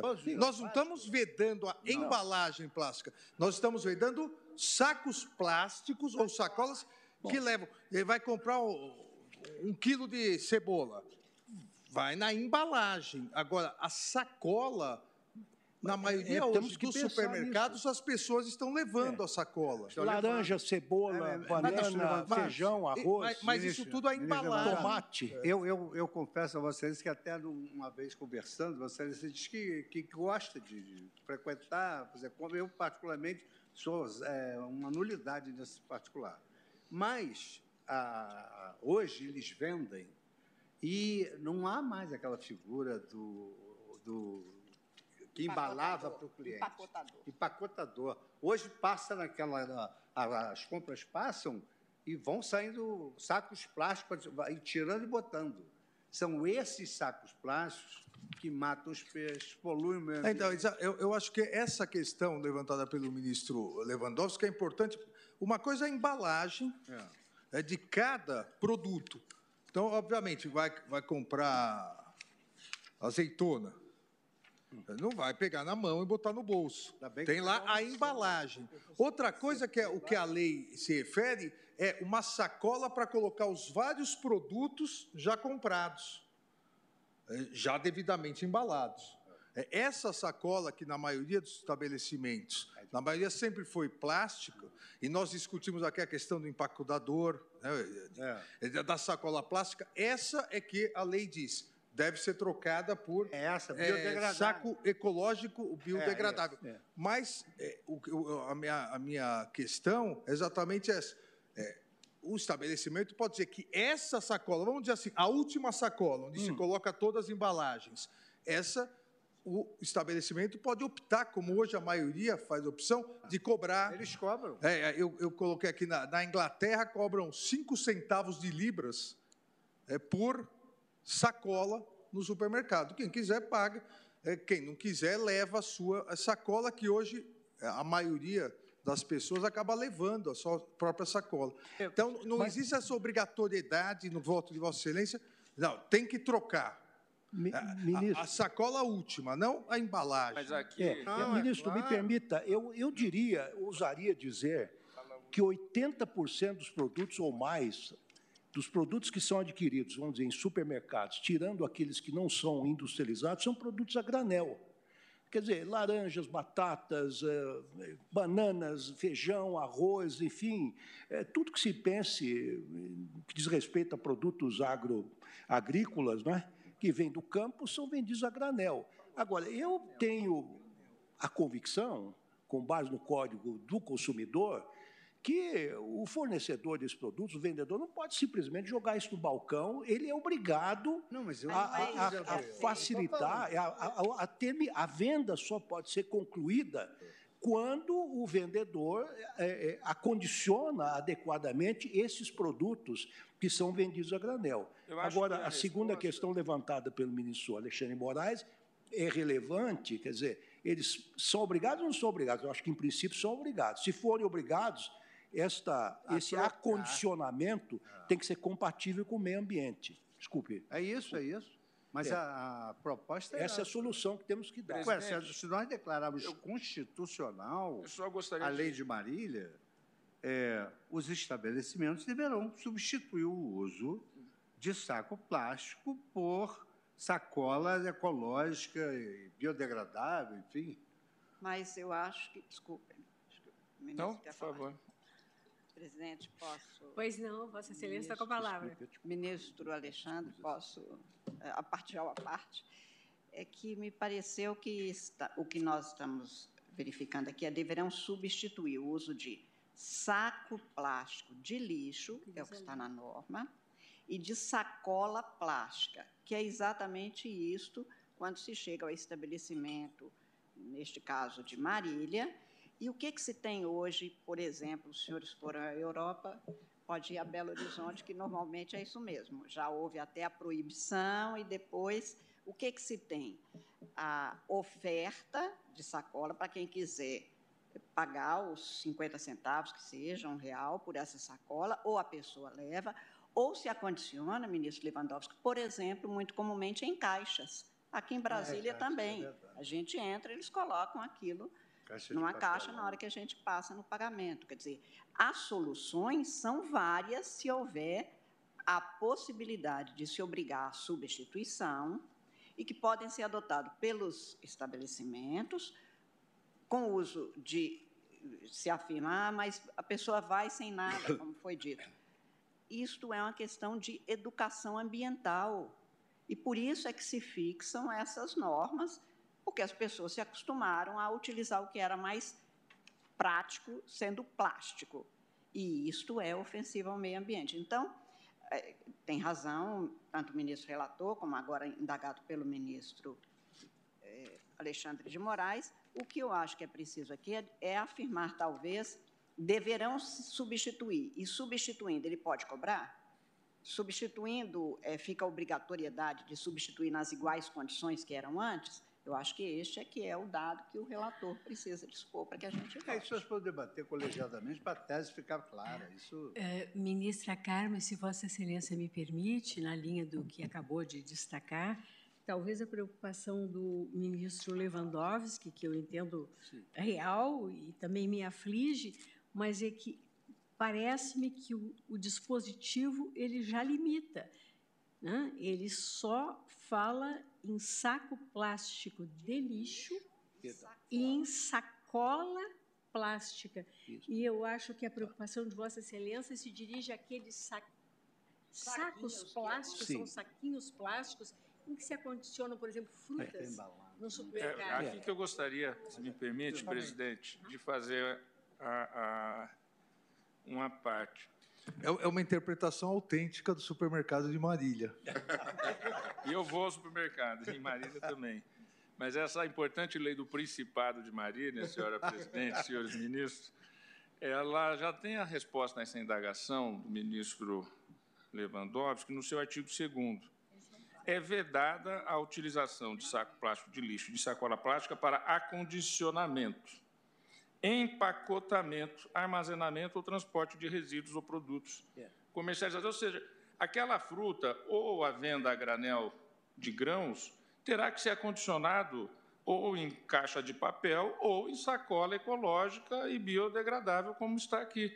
Inclusive a fruta, que é comprada, pesada na hora. A, aliás, a, a lei já é, aliás, é que, aliás, muito embora, muito embora eu não tenha muito embora eu não tenha o hábito, confesso, de fazer compras, é, e se, eu posso subvaler de um amigo Scuri, que é uma grande dona de carne, só nos oferece o melhor nos seus jantares. se eu bem me lembro, é, cebola, que foi mencionado aqui, batata, laranja, vem tudo num, num negócio de não, você precisa de fazer Ela é exposta no, Já numa, mudou. Vem tudo numa rede, eu acho. Não, Vem não, se vê que Vossa Excelência ela é exposta. Vai, tá, é. Pô, mas está justificado porque é. estão sobre. Senhor presidente, Vossa Excelência me permite, é, eu, eu creio que as intervenções agora do ministro Tov, da ministra Carmen, do ministro Fux e de Vossa Excelência resolvem o problema. Eu só me manifestei porque fiquei preocupado com a intervenção do ministro Alexandre Moraes para que não pudéssemos passar a opinião equivocada ou impressão equivocada de que nós estamos desobrigando os fornecedores de oferecer a embalagem adequada para o, o consumidor, porque isso eu, eu imagino, eu tenho a convicção pessoal de que a venda só se conclui no momento que a mercadoria é entregue ao consumidor devidamente acondicionada. Agora, então, em nenhum momento nós podemos, a meu ver, Data Vênia, passar a ideia de que os estabelecimentos estão desobrigados. Alguma forma de acondicionamento compatível com o meio ambiente eles são obrigados a, a fornecer, à luz do Código do Consumidor, e não podemos, de forma nenhuma, passar a ideia que nós estamos os desobrigando desta é, incumbência. Não, eu, eu conclui até, a venda. até falava aqui com o nosso estimado ministro Fachin que nós vamos nos limitar ao que está no processo, ou seja, declarar constitucional ou inconstitucional a lei de Marília que estabelece isso. Nós não temos que agora especificar, nós vamos legislar Sim. sobre Sim. qual o material utilizado. Nós vamos não, mas só, mas, só, só pegando esse gancho, é, a venda se concretiza com a embalagem. Isso. Essa sacola que se refere é aquela que vai receber tudo que foi comprado já. Mas os produtos que não vêm pré-embalados? Laranjas, como diz, abacates e feijão. Pelo artigo Sim, mas, ou tá. não poderá ser usado sacola plástica, terá que ser Exato. sacola Mas o supermercado deverá dar um não, Mas esse é, essa é a embalagem. É. É, é, é, o empacotamento, como leu pode o ministro Toffoli. esse ônus para o consumidor. O único... Não é o problema do consumidor. Não, Eu acho que o único ônus para o consumidor é a sacola final que leva tudo que já foi devidamente embalado. O fundamento da ação é a defesa do meio ambiente do consumidor. Tá certo. O fundamento da sua defesa do ambiente e do consumidor e uma ponderação em relação à, à livre iniciativa.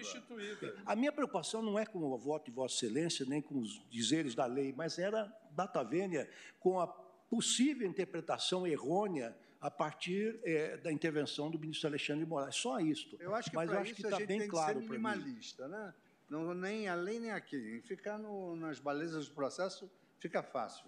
Nós estamos julgando Marília, é, mas a preocupação do ministro Lewandowski justamente me parece que o consumidor, de não ficar na caixa do supermercado e receber, como me aconteceu na Inglaterra, vários, mas aí como eu estava pagando na, na, na máquina, não tinha como, tive que pegar aqueles pequenos produtos no tio de compra. Lá, lá, em Espinosa não tem esse problema, né, Missa é, Carmen? É, Porque nós, mulheres, somos ótimas donas de casa, nós sabemos ser, lidar com o processo e com, com o supermercado do mesmo jeito, e em qualquer lugar é assim mesmo. Há, há, há este, essa possibilidade mesmo de acondicionamento de maneira compatível com o meio ambiente. Nós temos que compatibilizar, se bem o, o ministro. Ou seja, nós vamos definir se é constitucional né, a exigência da lei de que não se use esse tipo de saco que. Dando prazo. É, que agride o meio ambiente. Em última análise, é isso. Então, Vossa Excelência dá provimento ao recurso, julga improcedente a ação. Era uma ação não, direta. Pro, pro. Não, dá provimento ao recurso para julgar improcedente a ação ah, direta de inconstitucionalidade, ah, que era estadual, né? foi julgada pelo Tribunal de Justiça. Perfeito. Eu, então, colho o voto, temos ainda dez minutos antes de suspendermos o intervalo, uh, do ministro André Mendonça. Minha saudação, senhora presidente, ministra Rosa Weber, saudação também ministra Carmen Lúcia, eminente relator, em nome de quem ministro Luiz Fux cumprimento os demais pares, doutor procurador-geral da República, nobres advogados e todos aqueles que aqui se fazem presentes é, primeiramente, cumprimentá-lo, não apenas pelo reconhecimento já mencionado por parte do Congresso Nacional, mas também, de modo específico, ministro Luiz Fux, pelo voto de Vossa Excelência. Adianto que, é, embora vá fazer um, uma ponderação no tocante à modulação dos efeitos, é, acompanho na íntegra o voto de Sua Excelência, tanto reconhecendo a constitucionalidade formal, como também material da lei da grande metrópole do Estado de São Paulo, que é o município de Marília, é, do eminente ministro Dias Toffoli. É um principado, eu ouvi É um dizer. Da qual faz parte Bauru, não é, ministro Toffoli? Da grande, da, da grande Marília? Precisa até de visto para ir lá. Precisa até de visto. de visto. E parabenizar também o município de Marília, porque não, pela lei, eh, não apenas Marília, mas registro já que esse, essa temática foi trazida ao Supremo, não em plenário, mas em outros âmbitos, eh, município de Americana, de Rio Claro, Mogi das Cruzes, também algo similar, e nesses dois primeiros municípios, Americana e Rio Claro, apenas reporto os precedentes, que foram da relatoria do eminente ministro Dias Toffoli, o RE 729-731 e RE 729-726, que, assim como o voto do eminente relator, penso que traduzem as mesmas ponderações, fundamentos e conclusões que hoje são já aqui trazidas pelo ministro Luiz Fux. Apenas registro que faço referência também a, ao tema decidido na repercussão geral 917, cujo relator foi o ministro Gilmar Mendes, que também abordou a, a competência legislativa dos municípios para assuntos eh, de ordem de defesa do meio ambiente e a não incidência da competência privativa de, do chefe do Poder Executivo para leis desta, desta matéria desta natureza. Trago alguns aportes de estudos também internacionais no voto escrito. É, e me permitam apenas, até à luz das discussões que já foram antecedidas, é, agora durante as discussões dos ministros, a referência efetiva e compartilho, penso em linhas gerais com aquilo que de alguma forma foi consenso, que há uma restrição material aqui na vedação de uso, que seria saco plástico de lixo, material bem específico, e a sacola plástica, também bem específica. O artigo 2 como bem pontuou o ministro Dias Toffoli também, ele melhor detalha a vedação dessa utilização ou de materiais de saco plástico de lixo, de sacola plástica. E, ao mesmo tempo, o próprio artigo 1 traz já os substitutos possíveis, que são o saco de lixo ecológico e a sacola ecológica. Apenas faço referência a, ao artigo 3 e correspondentes parágrafos, porque no artigo 3 da lei há uma definição legal do que é saco, saco de lixo ecológico, que é aquele, nos termos do inciso 1, confeccionado em material biodegradável ou reciclável. Ou seja, há possibilidade ainda, conforme a legislação ora é discutida, do uso do saco reciclado, ainda que o material seja o plástico. Em relação à sacola ecológica, também pode ser confeccionada em material biodegradável, como o saco de lixo, como também através de uma sacola retornável. E os parágrafos correspondentes trazem mais especificações sobre esses três tipos de materiais: biodegradável, retornável e reciclado. Ou seja, penso eu que não só a limitação é razoável, proporcional, legítima e constitucional, como também se deu aos desenvolver prestadores de serviço, os fornecedores e vendedores de materiais que necessitam ser acondicionados. Nesse tipo de material, alternativas bastante plausíveis e suficientes para que possam é, manter aí uma efetividade no atendimento dos consumidores.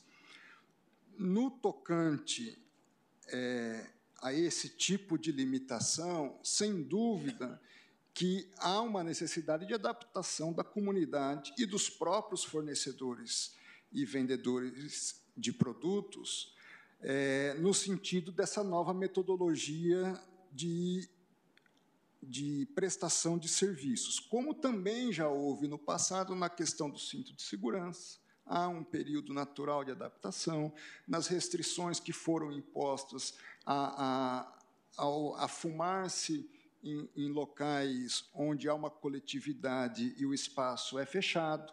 Então, vai haver naturalmente um período de adaptação. Ao mesmo tempo, e, e, é importante consignar, penso eu que a própria concorrência local entre os supermercados, as vendas, etc., vai trazer uma possibilidade de alternativas também. Alguns vão fornecer graciosamente, outros vão cobrar um, alguma quantia mais módica para que se possa utilizar desse material com uma nova, certamente com uma nova perspectiva de custos, mas a própria concorrência do mercado em geral vai trazer, no âmbito de uma liberdade de, de, de atividade econômica, a, de, o devido, a devida acomodação dessa nova sistemática. No tocante, e aí eu faço uma ponderação, principalmente ao ministro relator, e, mas também trazendo essa ponderação ao, aos demais pares, a questão da modulação dos efeitos. Vossa Excelência é, trouxe a possibilidade, ou partiu da premissa de 12 meses para a modulação dos efeitos me permitindo aqui apenas registrar que a própria lei, que é de 2011, propriamente do dia 22 de julho de 2011, ela trouxe uma vigência à época imediata, mas produção de efeitos a partir de janeiro do ano seguinte, aproximadamente seis meses. Então, quiçá penso eu, essa limitação a seis meses já estaria dentro do próprio espírito do legislador é, local. Então, eu não coloco no meu voto a questão da modulação, eu acompanho Vossa Excelência, dando provimento ao recurso, é, não me oporia a discutirmos a modulação, mas apenas coloco, talvez, que estaríamos mais consonante com o próprio espírito do legislador local uma modulação de efeitos pelo prazo de seis meses. É como voto, senhora presidente. É, eu só queria esclarecer, ministro André, muito boa a sua observação, que eu me baseei fazendo um paralelo com as outras legislações estaduais e municipais que já estão em vigor e que estabeleceram esse prazo de 12 meses. Eu me baseei nisso. Tá certo. Agradeço ao ministro André Mendonça. E Suspendo a sessão por 30 minutos, na forma regimental.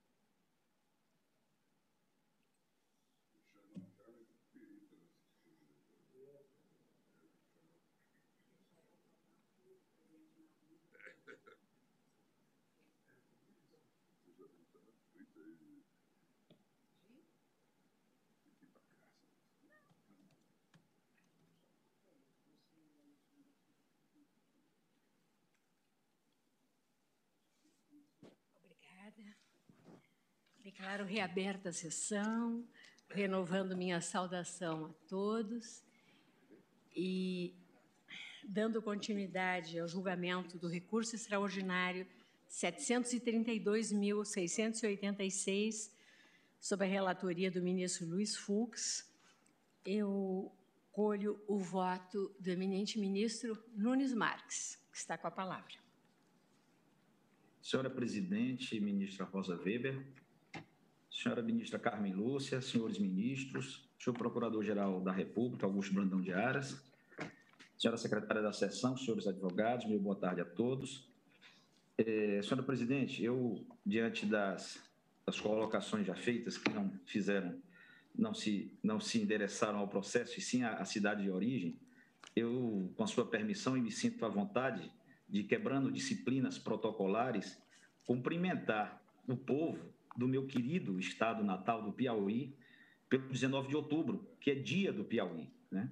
Mandando um abraço a toda aquela população que transborda inteligência, é um povo trabalhador, hospitaleiro e brioso. Então, quero pedir permissão para cumprimentar o meu estado natal pelo dia do Piauí. E em relação ao processo, é, senhora presidente, eu tenho um, um, voto mais alongado, que farei juntada, mas que, ao meu sentir, não, não, não, não tem mais o que se somar ao voto, ao bem lançado voto do eminente relator, a quem cumprimento, né, pela densidade e também pela oportunidade né, juntamente com a iniciativa do município de Marília e agora com o voto do relator e aqueles que estão é, ancorados nos seus, votando ancorados nos fundamentos trazidos por Sua Excelência, termina é, lançando luzes aos municípios brasileiros né, para a edificação de legislações mais protetivas ao meio ambiente. Então, eu acompanho o eminente relator, do provimento ao recurso extraordinário para declarar a constitucionalidade da Lei 7.281 de 2011 do município de Marília, em São Paulo. É como vota. Muito obrigada, ministro Nunes Marques, e permita-me associar aos cumprimentos de Vossa Excelência ao brioso povo do Piauí pela passagem da sua data magna. Hoje, eu confesso que, que não tinha conhecimento, mas fico muito feliz com a lembrança de Vossa Excelência. Fiquei aqui não faz muito tempo a exaltar o 20 de setembro, que é a data magna gaúcha. Vossa Excelência fez muito bem em nos lembrar, então, e permitir que nós estendamos também os cumprimentos a todo o Piauí pelo dia de hoje. Com relação a, a, ao processo, ministro Nunes Marques, eu agradeço a Vossa Excelência, mas como, já, como houve assim essa já uma pequena divergência que foi aberta pelo ministro eh, André Mendonça, não provavelmente uma divergência, uma ponderação que fez para uma reflexão maior com relação à modulação dos efeitos.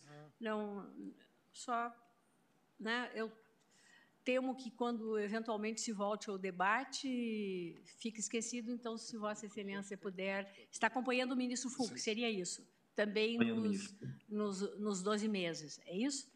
da, em termos de modulação dos efeitos. É, a, minha, a minha preocupação quanto a isso é a conclusão final a que chegaremos em relação ao artigo 2 da lei, que pode ser interpretado também no que diz respeito a, a, embalagens fornecidas no interior do supermercado, ou seja, naquela fase antes de se pagar a conta, para colocar, como bem lembrou o ministro Carlos Lewandowski, alguns produtos que são vendidos sem nenhum tipo de embalagem. O ministro Alexandre deixou claro que não se trata de embalagem, mas pode haver sim uma certa é, confusão na interpretação desse artigo 2 E aí eu me, vou, prefiro me guardar ao final para saber que direcionamento a corte vai encaminhar. Obrigada, ministro Nunes Marques. Se me permite, senhora. Pois não, ordem, ministro. Pela ordem. Fux. Eu aqui estava propondo algo bem minimalista para não dar aso a muitas digressões. Eu estava afirmando a tese que é constitucional formar materialmente lei municipal que obriga a substituição de sacos e sacolas plásticas por sacos e sacolas biodegradáveis. Estava só nisso. É, Não, sim.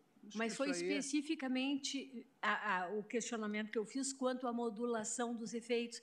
Porque eu acho que 12 meses é o, é o que eu colho de várias leis. Tem leis que são um pouco mais, mas seis meses eu acho um pouquinho exíguo o prazo. Eu sei que foi uma opção lá de Marília, mas não deve ter ouvido ninguém trocar por saco de papelão, sacola, sacola biodegradável.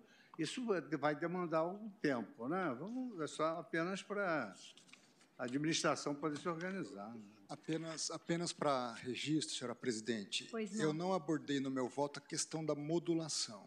O que eu fiz foi uma ponderação ao colegiado de análise do prazo de seis meses. Mas É, mas, mas Quanto ao item modulação, Vossa Excelência não votou, mas fez uma ponderação, uma ponderação. quanto ao item modulação. Isso, Foi só- o que eu falei. é. Também sou prefeito de registro. Está ótimo. Só Obrigada, pra- ministro Obrigado, André. senhora presidente. Ah, ministro Alexandre de Moraes, como vota Vossa Excelência? Cumprimento novamente Vossa Excelência, presidente. Eu, eu já eh, adiantei que acompanho integralmente na- nas eh, questões tratadas pelo voto do eminente ministro Luiz Fux. Coloquei a minha preocupação e, e quero aqui deixar claro que a minha interpretação do artigo 1 do artigo 2 é que se refere é, não ao empacotamento, às embalagens internas, aquela sacola é que é, ou sacos plásticos que os supermercados, lojas fornecem para locomoção de tudo que foi comprado é, até a casa é, do consumidor. E, e isso porque é, é uma constante, essa legislação vem como uma constante de outros países. Agora, em, em 7 de julho de 2021, se comemorou o Dia Internacional Sem Sacos Plásticos. É uma data, uma data que entrou em vigor com a dire- diretiva da União Europeia aprovada em março de 2019. É, a partir da constatação de que vários é, países é, estão proibindo a utilização em inúmeros estabelecimentos comerciais do plástico ox- oxidegradável e itens descartáveis. E todos eles, e por isso que me parece que eh, se adequa a essa interpretação à legislação eh, de Marília, eh, todos eles se referem exatamente a, quando o assunto é esse, a sacola plástica, ao saco plástico é de eh, transporte é, do que tudo que foi comprado até a casa do consumidor, até o local é, do é, consumidor. Hoje, hoje já são mais de 100 países que possuem, é, nesse sentido, leis que restringem essa, essa é, comercialização, essa utilização de sacos, sacolas é, plásticas. E nós já temos, em vários estabelecimentos comerciais, no Brasil, em vários municípios, é, nós já temos sacolas ecológicas, vamos dizer assim, que a pessoa, o consumidor, tem que pagar um valor.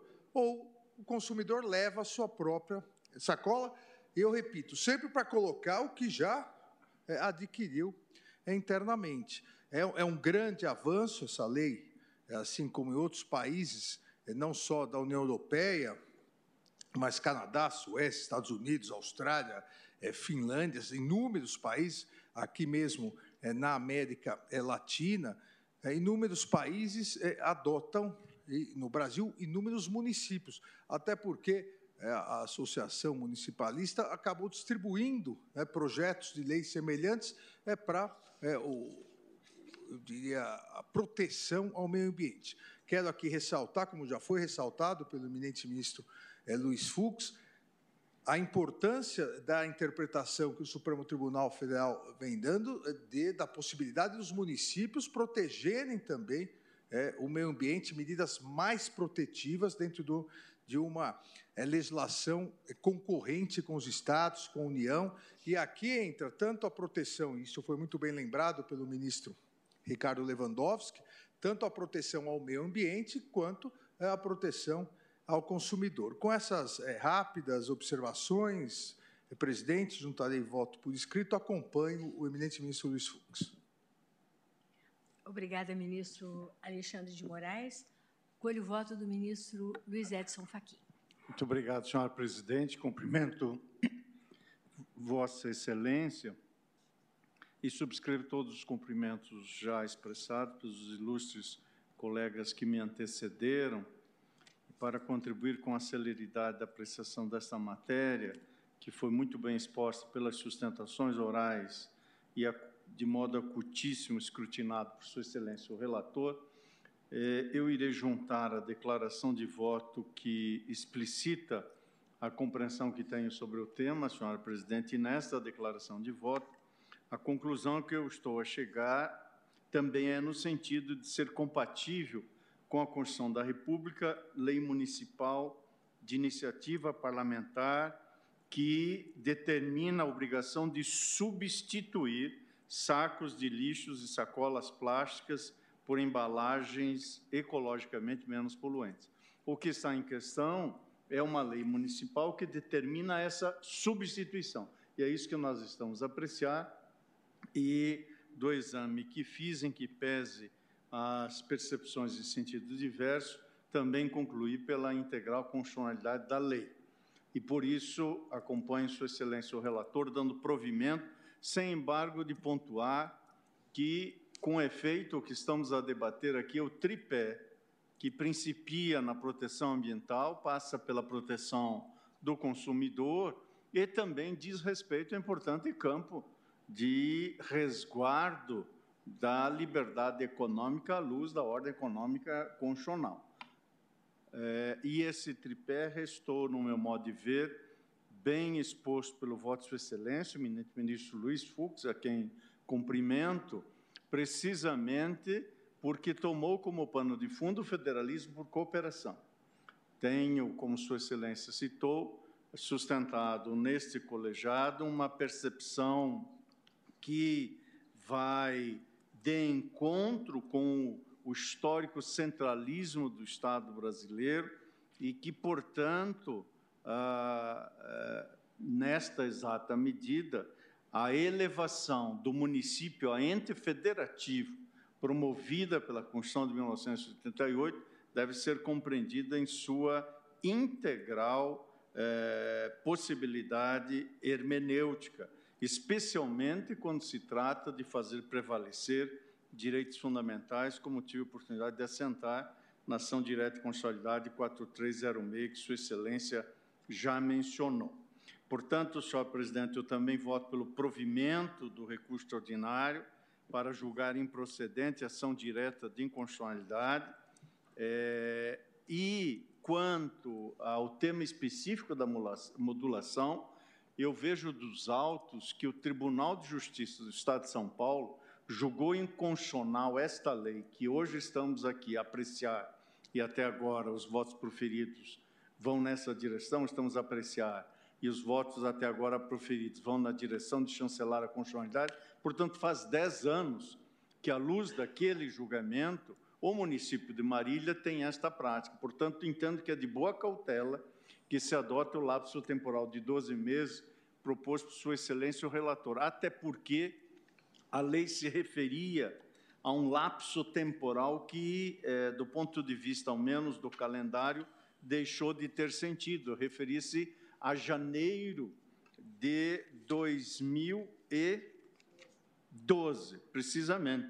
O artigo 9, 1 de janeiro de 2012. Esse é um dispositivo que eh, creio, seria um exercício demasiadamente elástico fazer uma interpretação para imaginar-se algum outro ano que não aquele ali exatamente constante. Por isso, também nesse ponto, acompanhe integralmente a modulação e o lapso temporal, tal como proposto pelo eminente ministro relator, e é como voto, senhor presidente. Obrigada, ministro Luiz Edson Fachin. Colho o voto do ministro Luiz Roberto Barroso.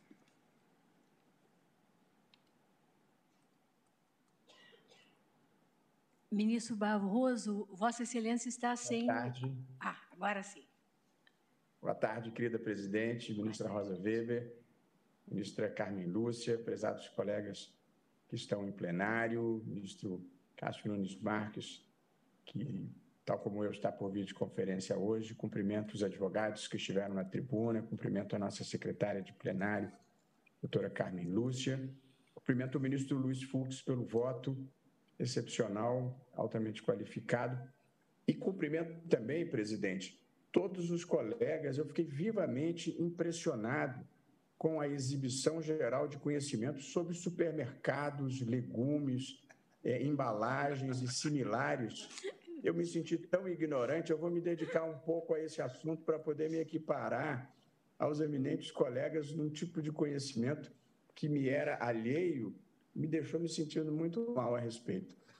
E, presidente, do ponto de vista da inconstitucionalidade eh, formal, tal como o eminente relator, entendo que não há problema de livre iniciativa e penso que esta seja tipicamente uma matéria de competência municipal, seja uma competência suplementar, seja por se tratar de uma questão do específico, peculiar é, interesse do município e também porque não vejo incompatibilidade entre a lei municipal e a legislação estadual e federal que tratou do assunto. Do ponto de vista da inconstitucionalidade material, tampouco vislumbro qualquer vulneração do princípio da livre iniciativa, que aqui há de ser ponderado adequadamente com outros valores constitucionais, notadamente no caso específico com a proteção do meio ambiente, como os colegas já vocalizaram, a utilização de embalagens plásticas tem um impacto ambiental pelo prazo que ela leva para ser, que as embalagens plásticas levam para ser absorvidas é, pelo, pela natureza, de uma maneira orgânica, e pelo risco que representa para a fauna, sobretudo para a fauna marinha, como pontuou o eminente ministro é, Luiz Fux. De modo que não vejo inconstitucionalidade formal, não vejo inconstitucionalidade material, e a mim me parece bem, pedindo todas as vênias a entendimento contrário, um prazo de 12 meses é, para que os supermercados possam se adaptar. Considero que esse é um prazo razoável. É, até acho que deveriam procurar se adaptar em menor prazo, no interesse da preservação ambiental. Mas considero razoável o prazo fixado pelo eminente relator.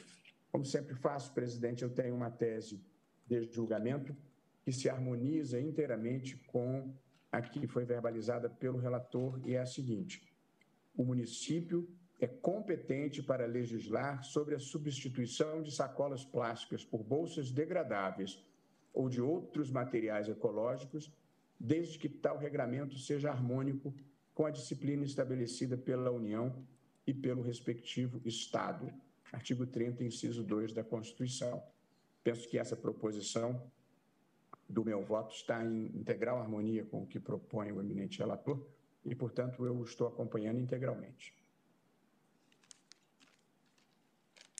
Obrigada, ministro Luiz Roberto Barroso, que também está acompanhando o voto do eminente relator. Colho o voto do ministro Dias Toffoli.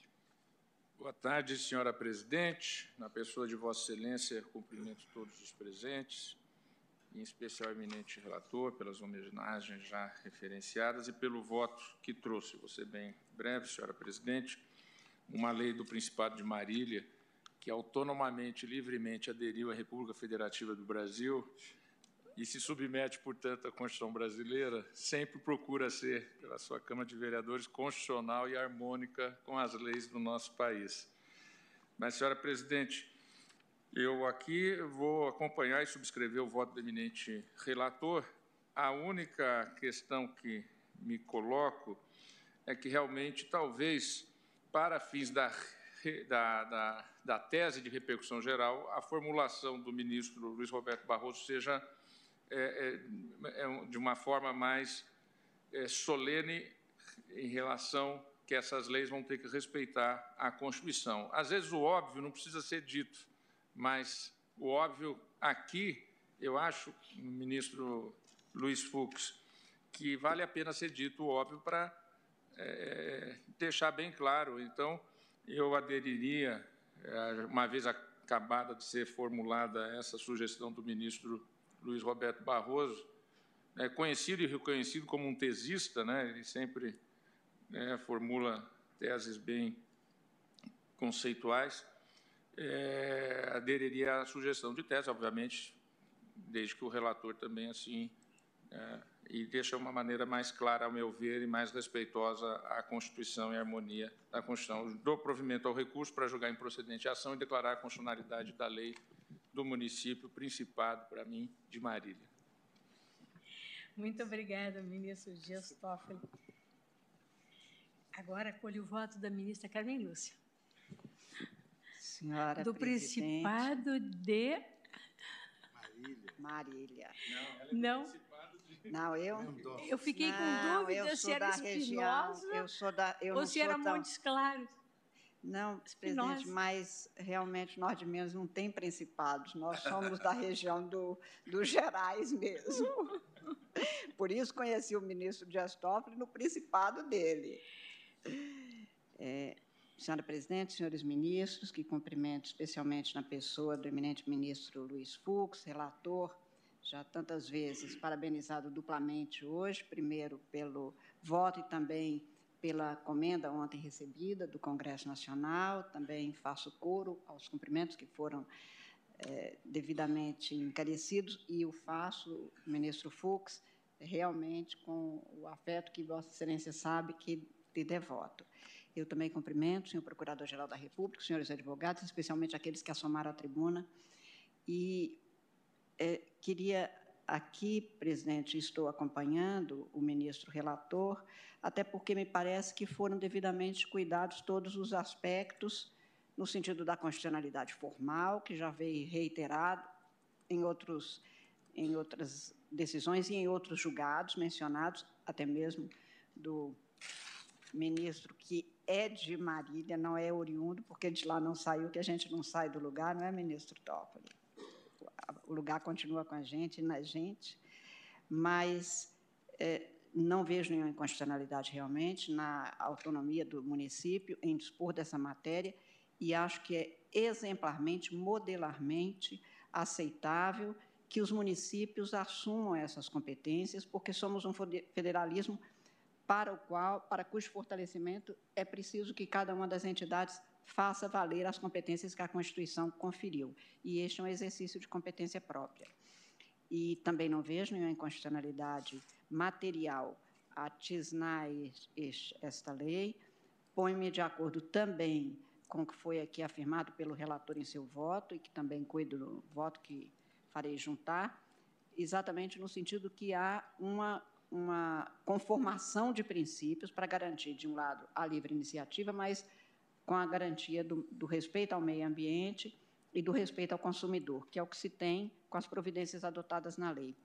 Também estou de acordo em, em que pese as ponderações muito bem postas na minha compreensão pelo ministro André Mendonça, mas me ponho de acordo também quanto ao prazo para modulação, uma vez que talvez seja preciso também fazer uma, uma quase que uma campanha, ou pelo menos educar as pessoas para que elas saibam que, durante um prazo, elas ainda terão esse acesso, mas que isso vai cessar assim que entrar realmente em vigor na sua integra integralidade a norma.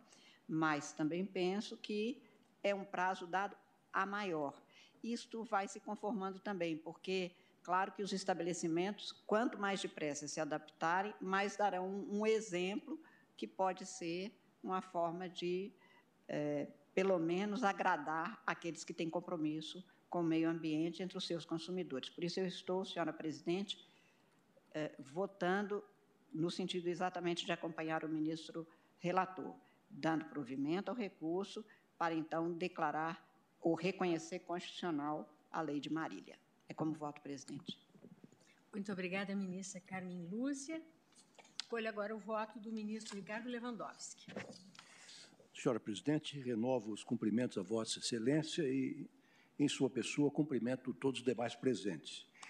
Senhor presidente, cumprimento especialmente o eminente relator, não apenas pelo substancioso voto com que nos brinda, mas também pela homenagem que recebeu do Congresso Nacional, eh, deveras merecida, como foi sublinhado por alguns colegas que me antecederam. E eu queria também, inicialmente, senhor presidente, me associar às homenagens ao Estado do Piauí, cumprimentando o valoroso povo que o integra e dizendo que me sinto especialmente eh, lisonjeado por poder fazer essa homenagem também, me associar a essa homenagem, porque sou cidadão piauiense desde 2012, cidadão honorário. No mais, senhora presidente, gostaria de dizer que eu subscrevo integralmente o voto do ministro Fux, acho que é um avanço importante do ponto de vista jurisprudencial e do ponto de vista civilizatório mesmo, apenas com a devida vênia eu discordaria eh, da modulação eh, que Sua Excelência sugeriu, porque eu observo que a lei impugnada do município de Marília, não sei se agora é o Principado, Grão-Ducado, ou, enfim, República Independente, fiquei na dúvida depois da intervenção do ministro Toffoli, mas a lei de 2011. E a decisão do Tribunal ACO é de 2012. Passados 12 anos, mais de 10 anos praticamente, desde a edição da lei, eu acho que, tendo em conta, inclusive, que esta é uma questão hoje mundialmente debatida, é, e, e, essa adaptação, do ponto de vista técnico, é simples de se fazer, e do ponto de vista econômico, tenho certeza que não é mais onerosa essa solução do que a manutenção das é, embalagens plásticas. Eu penso que nós deveríamos dar eficácia imediata à nossa decisão. É, Passou-se tanto tempo, existem recursos, portanto, eh, no mercado para que a, as empresas aí atingidas se adaptem eh, de imediato a esta decisão eh, do Supremo Tribunal Federal. E como voto, senhor presidente? Muito obrigada, ministro Ricardo Lewandowski. Colhe agora o voto do nosso decano, ministro Gilmar Mendes. Boa tarde, presidente. Também eu Cumprimento Vossa Excelência, todos os colegas, cumprimento também o eminente relator pela justa homenagem recebida ontem no Senado e pelo primoroso voto que eh, vem de proferir. Cumprimento o eminente Procurador-Geral da República, os advogados que atuaram na tribuna e digo, presidente, que estou aderindo à análise do eminente relator no que concerne ao critério de proporcionalidade, a partir da ideia mesmo de eh, adequação. E, obviamente, já afirmo a constitucionalidade formal da lei, como os precedentes também indicaram, e tendo em vista que, efetivamente, a substituição de sacos plásticos constitui medida pertinente para o incremento da proteção ao meio ambiente. Repasso, então, a questão da necessidade, ou seja, da verificação da existência de meios menos gravosos para a proteção do bem jurídico em tela, e é forçoso reconhecer, tal como fez o eminente relator, que os argumentos de direito comparado demonstram que múltiplos desenhos de política ambiental são adequados, capazes de gerar resultados positivos em termos de redução de danos, e que não há única, uma única resposta correta. O acervo factual coligido aos autos, inclusive no que diz respeito à experiência comparada, não fornece resposta pronta à questão aqui colocada. Essa compreensão impõe deferência do Poder Judiciário ao agente tomador de decisão e responsável pela formulação de política pública. Eu, então, eu digo também que, ao analisar a Lei 7.281, 2011, do município de Marília, entendo que a política pública do ente local atende satisfatoriamente a, aos vários critérios, discernindo com precisão os comandos permissivos e proibitivos. A circunstância de a regra excepcionar pessoas físicas que utilizam as sacolas em caráter privado e sem intuito de lucro não representa falha no comando normativo quanto à sua clareza a norma, em verdade, mostra-se razoável ao evitar a punição de pessoas físicas, concentrando os esforços na diminuição de resíduos plásticos justamente naqueles estabelecimentos públicos e privados que, em geral, são os maiores consumidores desses produtos e que, a rigor, colocam em circulação as sacolas. A definição dos parâmetros das sacolas plásticas, cujo uso é permitido e incentivado pela lei tampouco se mostra desproporcional ou contrária à livre iniciativa.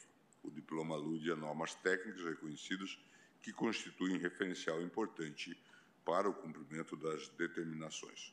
Observo também, neste ponto, que a lei não alude a marcas específicas ou a métodos de fabricação, definindo apenas os parâmetros do material concentrando com o objetivo ambiental que se pretende alcançar. Sem esses critérios, a própria implementação da norma estaria prejudicada porque seria inviável discernir quais produtos são adequados à política pública municipal. Em, em síntese, de nada adiantaria comandos claros de proibição, permissão ou recomendação, sem que se soubesse exatamente o que se proíbe, permite ou recomenda. Por fim, a lei municipal questionada também observou a necessidade de regra de transição, estabelecendo o prazo para adequação dos empreendedores às medidas impostas, o que evidencia a razoabilidade da norma. Dessa forma, acompanho o eminente ministro relator e assento a constitucionalidade da Lei 7.281 de 2011 do município de Marília. Quanto à modulação dos efeitos proposta pelo eminente ministro, relator, entendo-a pertinente, pela mesma razão que seria imprescindível que o próprio município impusesse regra de transição para a vigência da nova legislação. Nesse sentido, tendo em vista que desde 2012 a lei questionada já não mais surte efeitos em virtude da decisão do Tribunal de Justiça do Estado de São Paulo, há razões de excepcional interesse social e segurança jurídica que justificam a modulação de efeitos.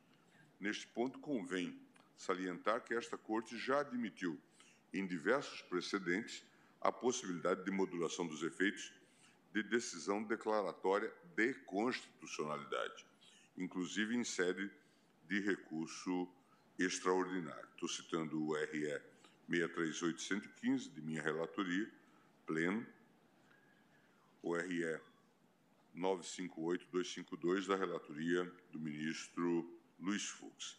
E, no caso concreto, é necessário assegurar aos órgãos públicos e agentes privados prazo razoável de adaptação à nova regulamentação do uso de sacolas plásticas.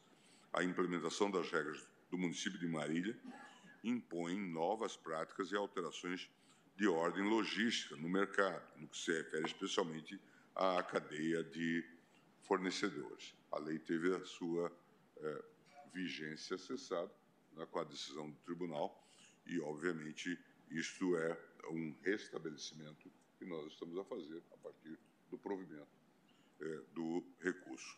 O lapso temporal adequado para a incidência da norma deve ser contemplado a partir das especificidades do mercado impactado pela medida e da tecnologia envolvida em sua implementação.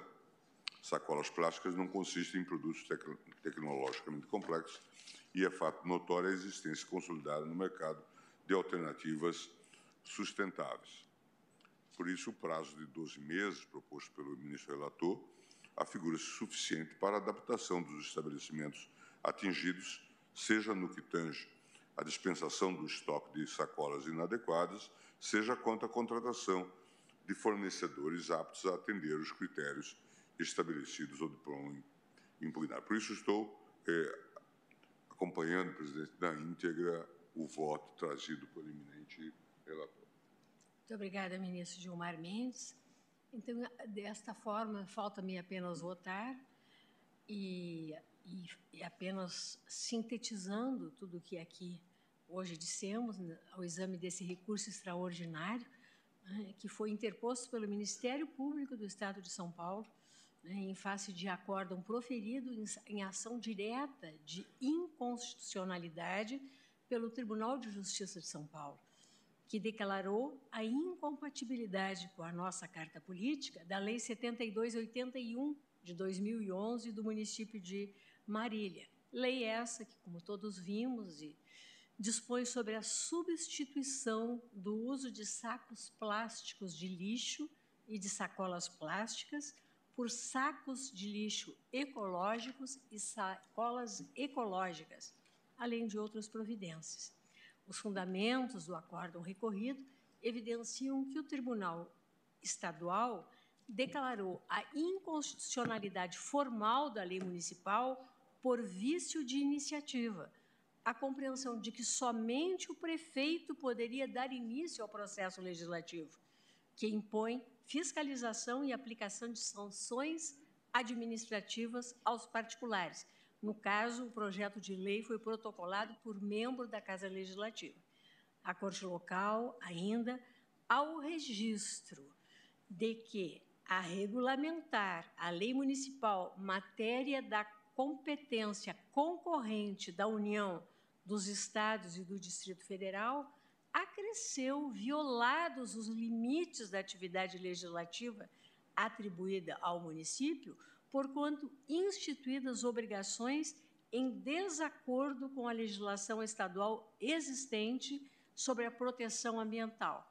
Eu passamos, examinamos todos a partir do voto do relator, justamente esta, estes fundamentos e concluímos de forma unânime pela inexistência de vício de iniciativa e ainda pela inexistência de inconstitucionalidade material, ausente qualquer afronta ao princípio da livre iniciativa. Dissemos e concluímos que a legislação municipal, ao determinar a substituição de sacos e sacolas de plástico por outros congêneres biodegradáveis, não violou quer o princípio da livre iniciativa, repiso, quer o da proporcionalidade. O legislador municipal tão só buscou compatibilizar a proteção ao meio ambiente com os princípios constitucionais, admitindo a adoção de métodos e de materiais alternativos para o inclusive o empacotamento das compras. Por isso também eu, ministro Fux, voto no sentido do provimento do recurso extraordinário, acompanhando Vossa Excelência, declarando ou reconhecendo a constitucionalidade da Lei 7281 do município de Marília. E renovando os elogios que já fiz ao belíssimo voto de Vossa Excelência e, da mesma forma, mais uma vez registrando a justiça da homenagem que foi prestada a Vossa Excelência ontem pelo Congresso Nacional e a qual apenas não estive presente em função de estar a presidir sessão do Conselho Nacional de Justiça. Não fosse essa circunstância, estaria lá aplaudindo também eu, Vossa Excelência. Uh... Mas saiba que espiritualmente estava lá pela irmandade que nos une. Tenho absoluta certeza disso, ministro Lussoucas. Fico muito feliz em ouvi-lo uh, reafirmar. Uh, temos agora, uma a vez tese, definido o resultado do recurso extraordinário e também pela prevalência, já que eu acompanho integralmente Vossa Excelência, da modulação de efeitos proposta por Vossa Excelência, Vossa Excelência 12 meses a partir da publicação data deste julgamento. Uh, só questionaria depois o ministro André se fica vencido. Não, era apenas para o debate ficaria vencido em parte apenas é, senhor presidente, eu entendo que o meio ambiente não pode aguardar imediata. os 12 meses. Eficácia tá imediata para a nossa decisão. E ficamos apenas com a definição da tese. Já está pronta. É, a Ela tá tese... Tá eu, eu, recebi a, uma junção da minha tese com a tese do ministro Luiz Roberto Barroso. Porque o ministro Roberto Barroso entende que o município é, com, é, com, é competente para isso, mas desde que não transgrida normativas federais e estaduais. Então, ficaria basicamente assim. É, é constitucional formar materialmente lei municipal que obriga a substituição de sacos sacolas plásticas por sacos e sacolas biodegradáveis, desde que tal regramento seja, seja harmônico com a disciplina estabelecida pela União e pelo respectivo Estado, entre parênteses, artigo 30, inciso 2 da Constituição de 88. Eu eu passaria isso para a secretária da sessão. Sim. Senhora Presidente, Vossa Excelência me permite? Pois não, ministro. É, uh, gost... Obrigado, presidente. Eu gostaria apenas de adiantar a objeção, com todo o respeito, ao que veio depois da vírgula, a partir de desde que. Porque, embora este tema esteja no pano de fundo, esta questão da compatibilidade, da harmonia, da espacialidade própria da competência dos entes federativos, nomeadamente o município em relação ao Estado, ou o Estado em relação à União, o município em relação à União, eu creio que o debate não foi verticalizado a ponto de afirmarmos isso na tese. Por isso, desde logo pedindo vênia, eu fico com a tese original, é, de Sua Excelência o relator. Permite, ministro Fachin? Pois não, senhor. Eu, eu também, presidente, com todas as vênias, é, aqui eu entendo que o eminente ministro Fachin pegou no ponto correto, até porque, é, se colocarmos isso na tese, parece que ó, a norma municipal sempre tem que estar em harmonia com a federal. Às vezes a federal pode ser inconstitucional. Então eu também aqui peço vênia, mas ficaria com o ministro Luiz Fux 1. É, ministro, Que foi eu, o primeiro. eu, então apenas início. apenas apenas para ordenar então, já que Essa minha a divergência com o ministro Barroso, ela influencia sobremodo, às vezes até... Ah, ministro Fux, veja bem, Vossa Excelência havia proposto a seguinte tese: é constitucional, formal e materialmente, lei municipal que obriga a substituição de sacolas, sacos Sacos e e sacolas sacolas plásticas por sacos e sacolas biodegradáveis. É isso. Ponto. Essa era, é- era a tese proposta. Presidente, Pois não, se me permite, pois não. é, a minha sugestão, evidentemente, parte do pressuposto de que a lei federal e a lei estadual sejam constitucionais. É, Está implícito. Quer dizer, em toda operação de aplicação do direito, há uma operação implícita que é verificar a constitucionalidade ou não da norma que se está aplicando, porque senão você não deve aplicá-la. Mas se a maioria ficar mais confortável com a tese mais reduzida, eu estou de pleno acordo com ela. Eu apenas é, fiz o acréscimo que acho pertinente, mas não necessário. De modo que, se não há consenso, eu é, adiro, como já havia aderido, à proposição do ministro Luiz Fux, é, que, a meu ver, é suficiente, embora eu considere que esteja implícito que a legislação municipal tenha que ser compatível com a federal e a estadual, desde que, evidentemente, a federal e a estadual sejam constitucionais. Se for inconstitucional, não precisa. É, mas eu, eu, eu não brigo pelo acréscimo é, se ele gerar polêmica. Senhora não, presidente, eu vou manifestar meu arrependimento eficaz e vou ficar na tese originária. Então, manifestado um arrependimento eficaz pelo eminente relator, pergunto se agora estamos todos de acordo? Acordo. Então, numa decisão unânime. Né? Proclamo o resultado que o tribunal, por unanimidade de votos, conheceu e deu provimento ao recurso extraordinário para assentar a constitucionalidade da Lei 7281 de 2011 do né? município de Marília, São Paulo, modulados os efeitos da decisão para conferir o prazo de 12 meses a contar da publicação da ata do presente julgamento, para que os órgãos públicos e os agentes privados alcançados pela lei municipal possam se adaptar à incidência de suas disposições, vencido neste na modulação o ministro Sim, Ricardo Lewandowski, que, que propunha que a decisão tivesse eficácia imediata. que propunha tivesse a decisão eficácia imediata.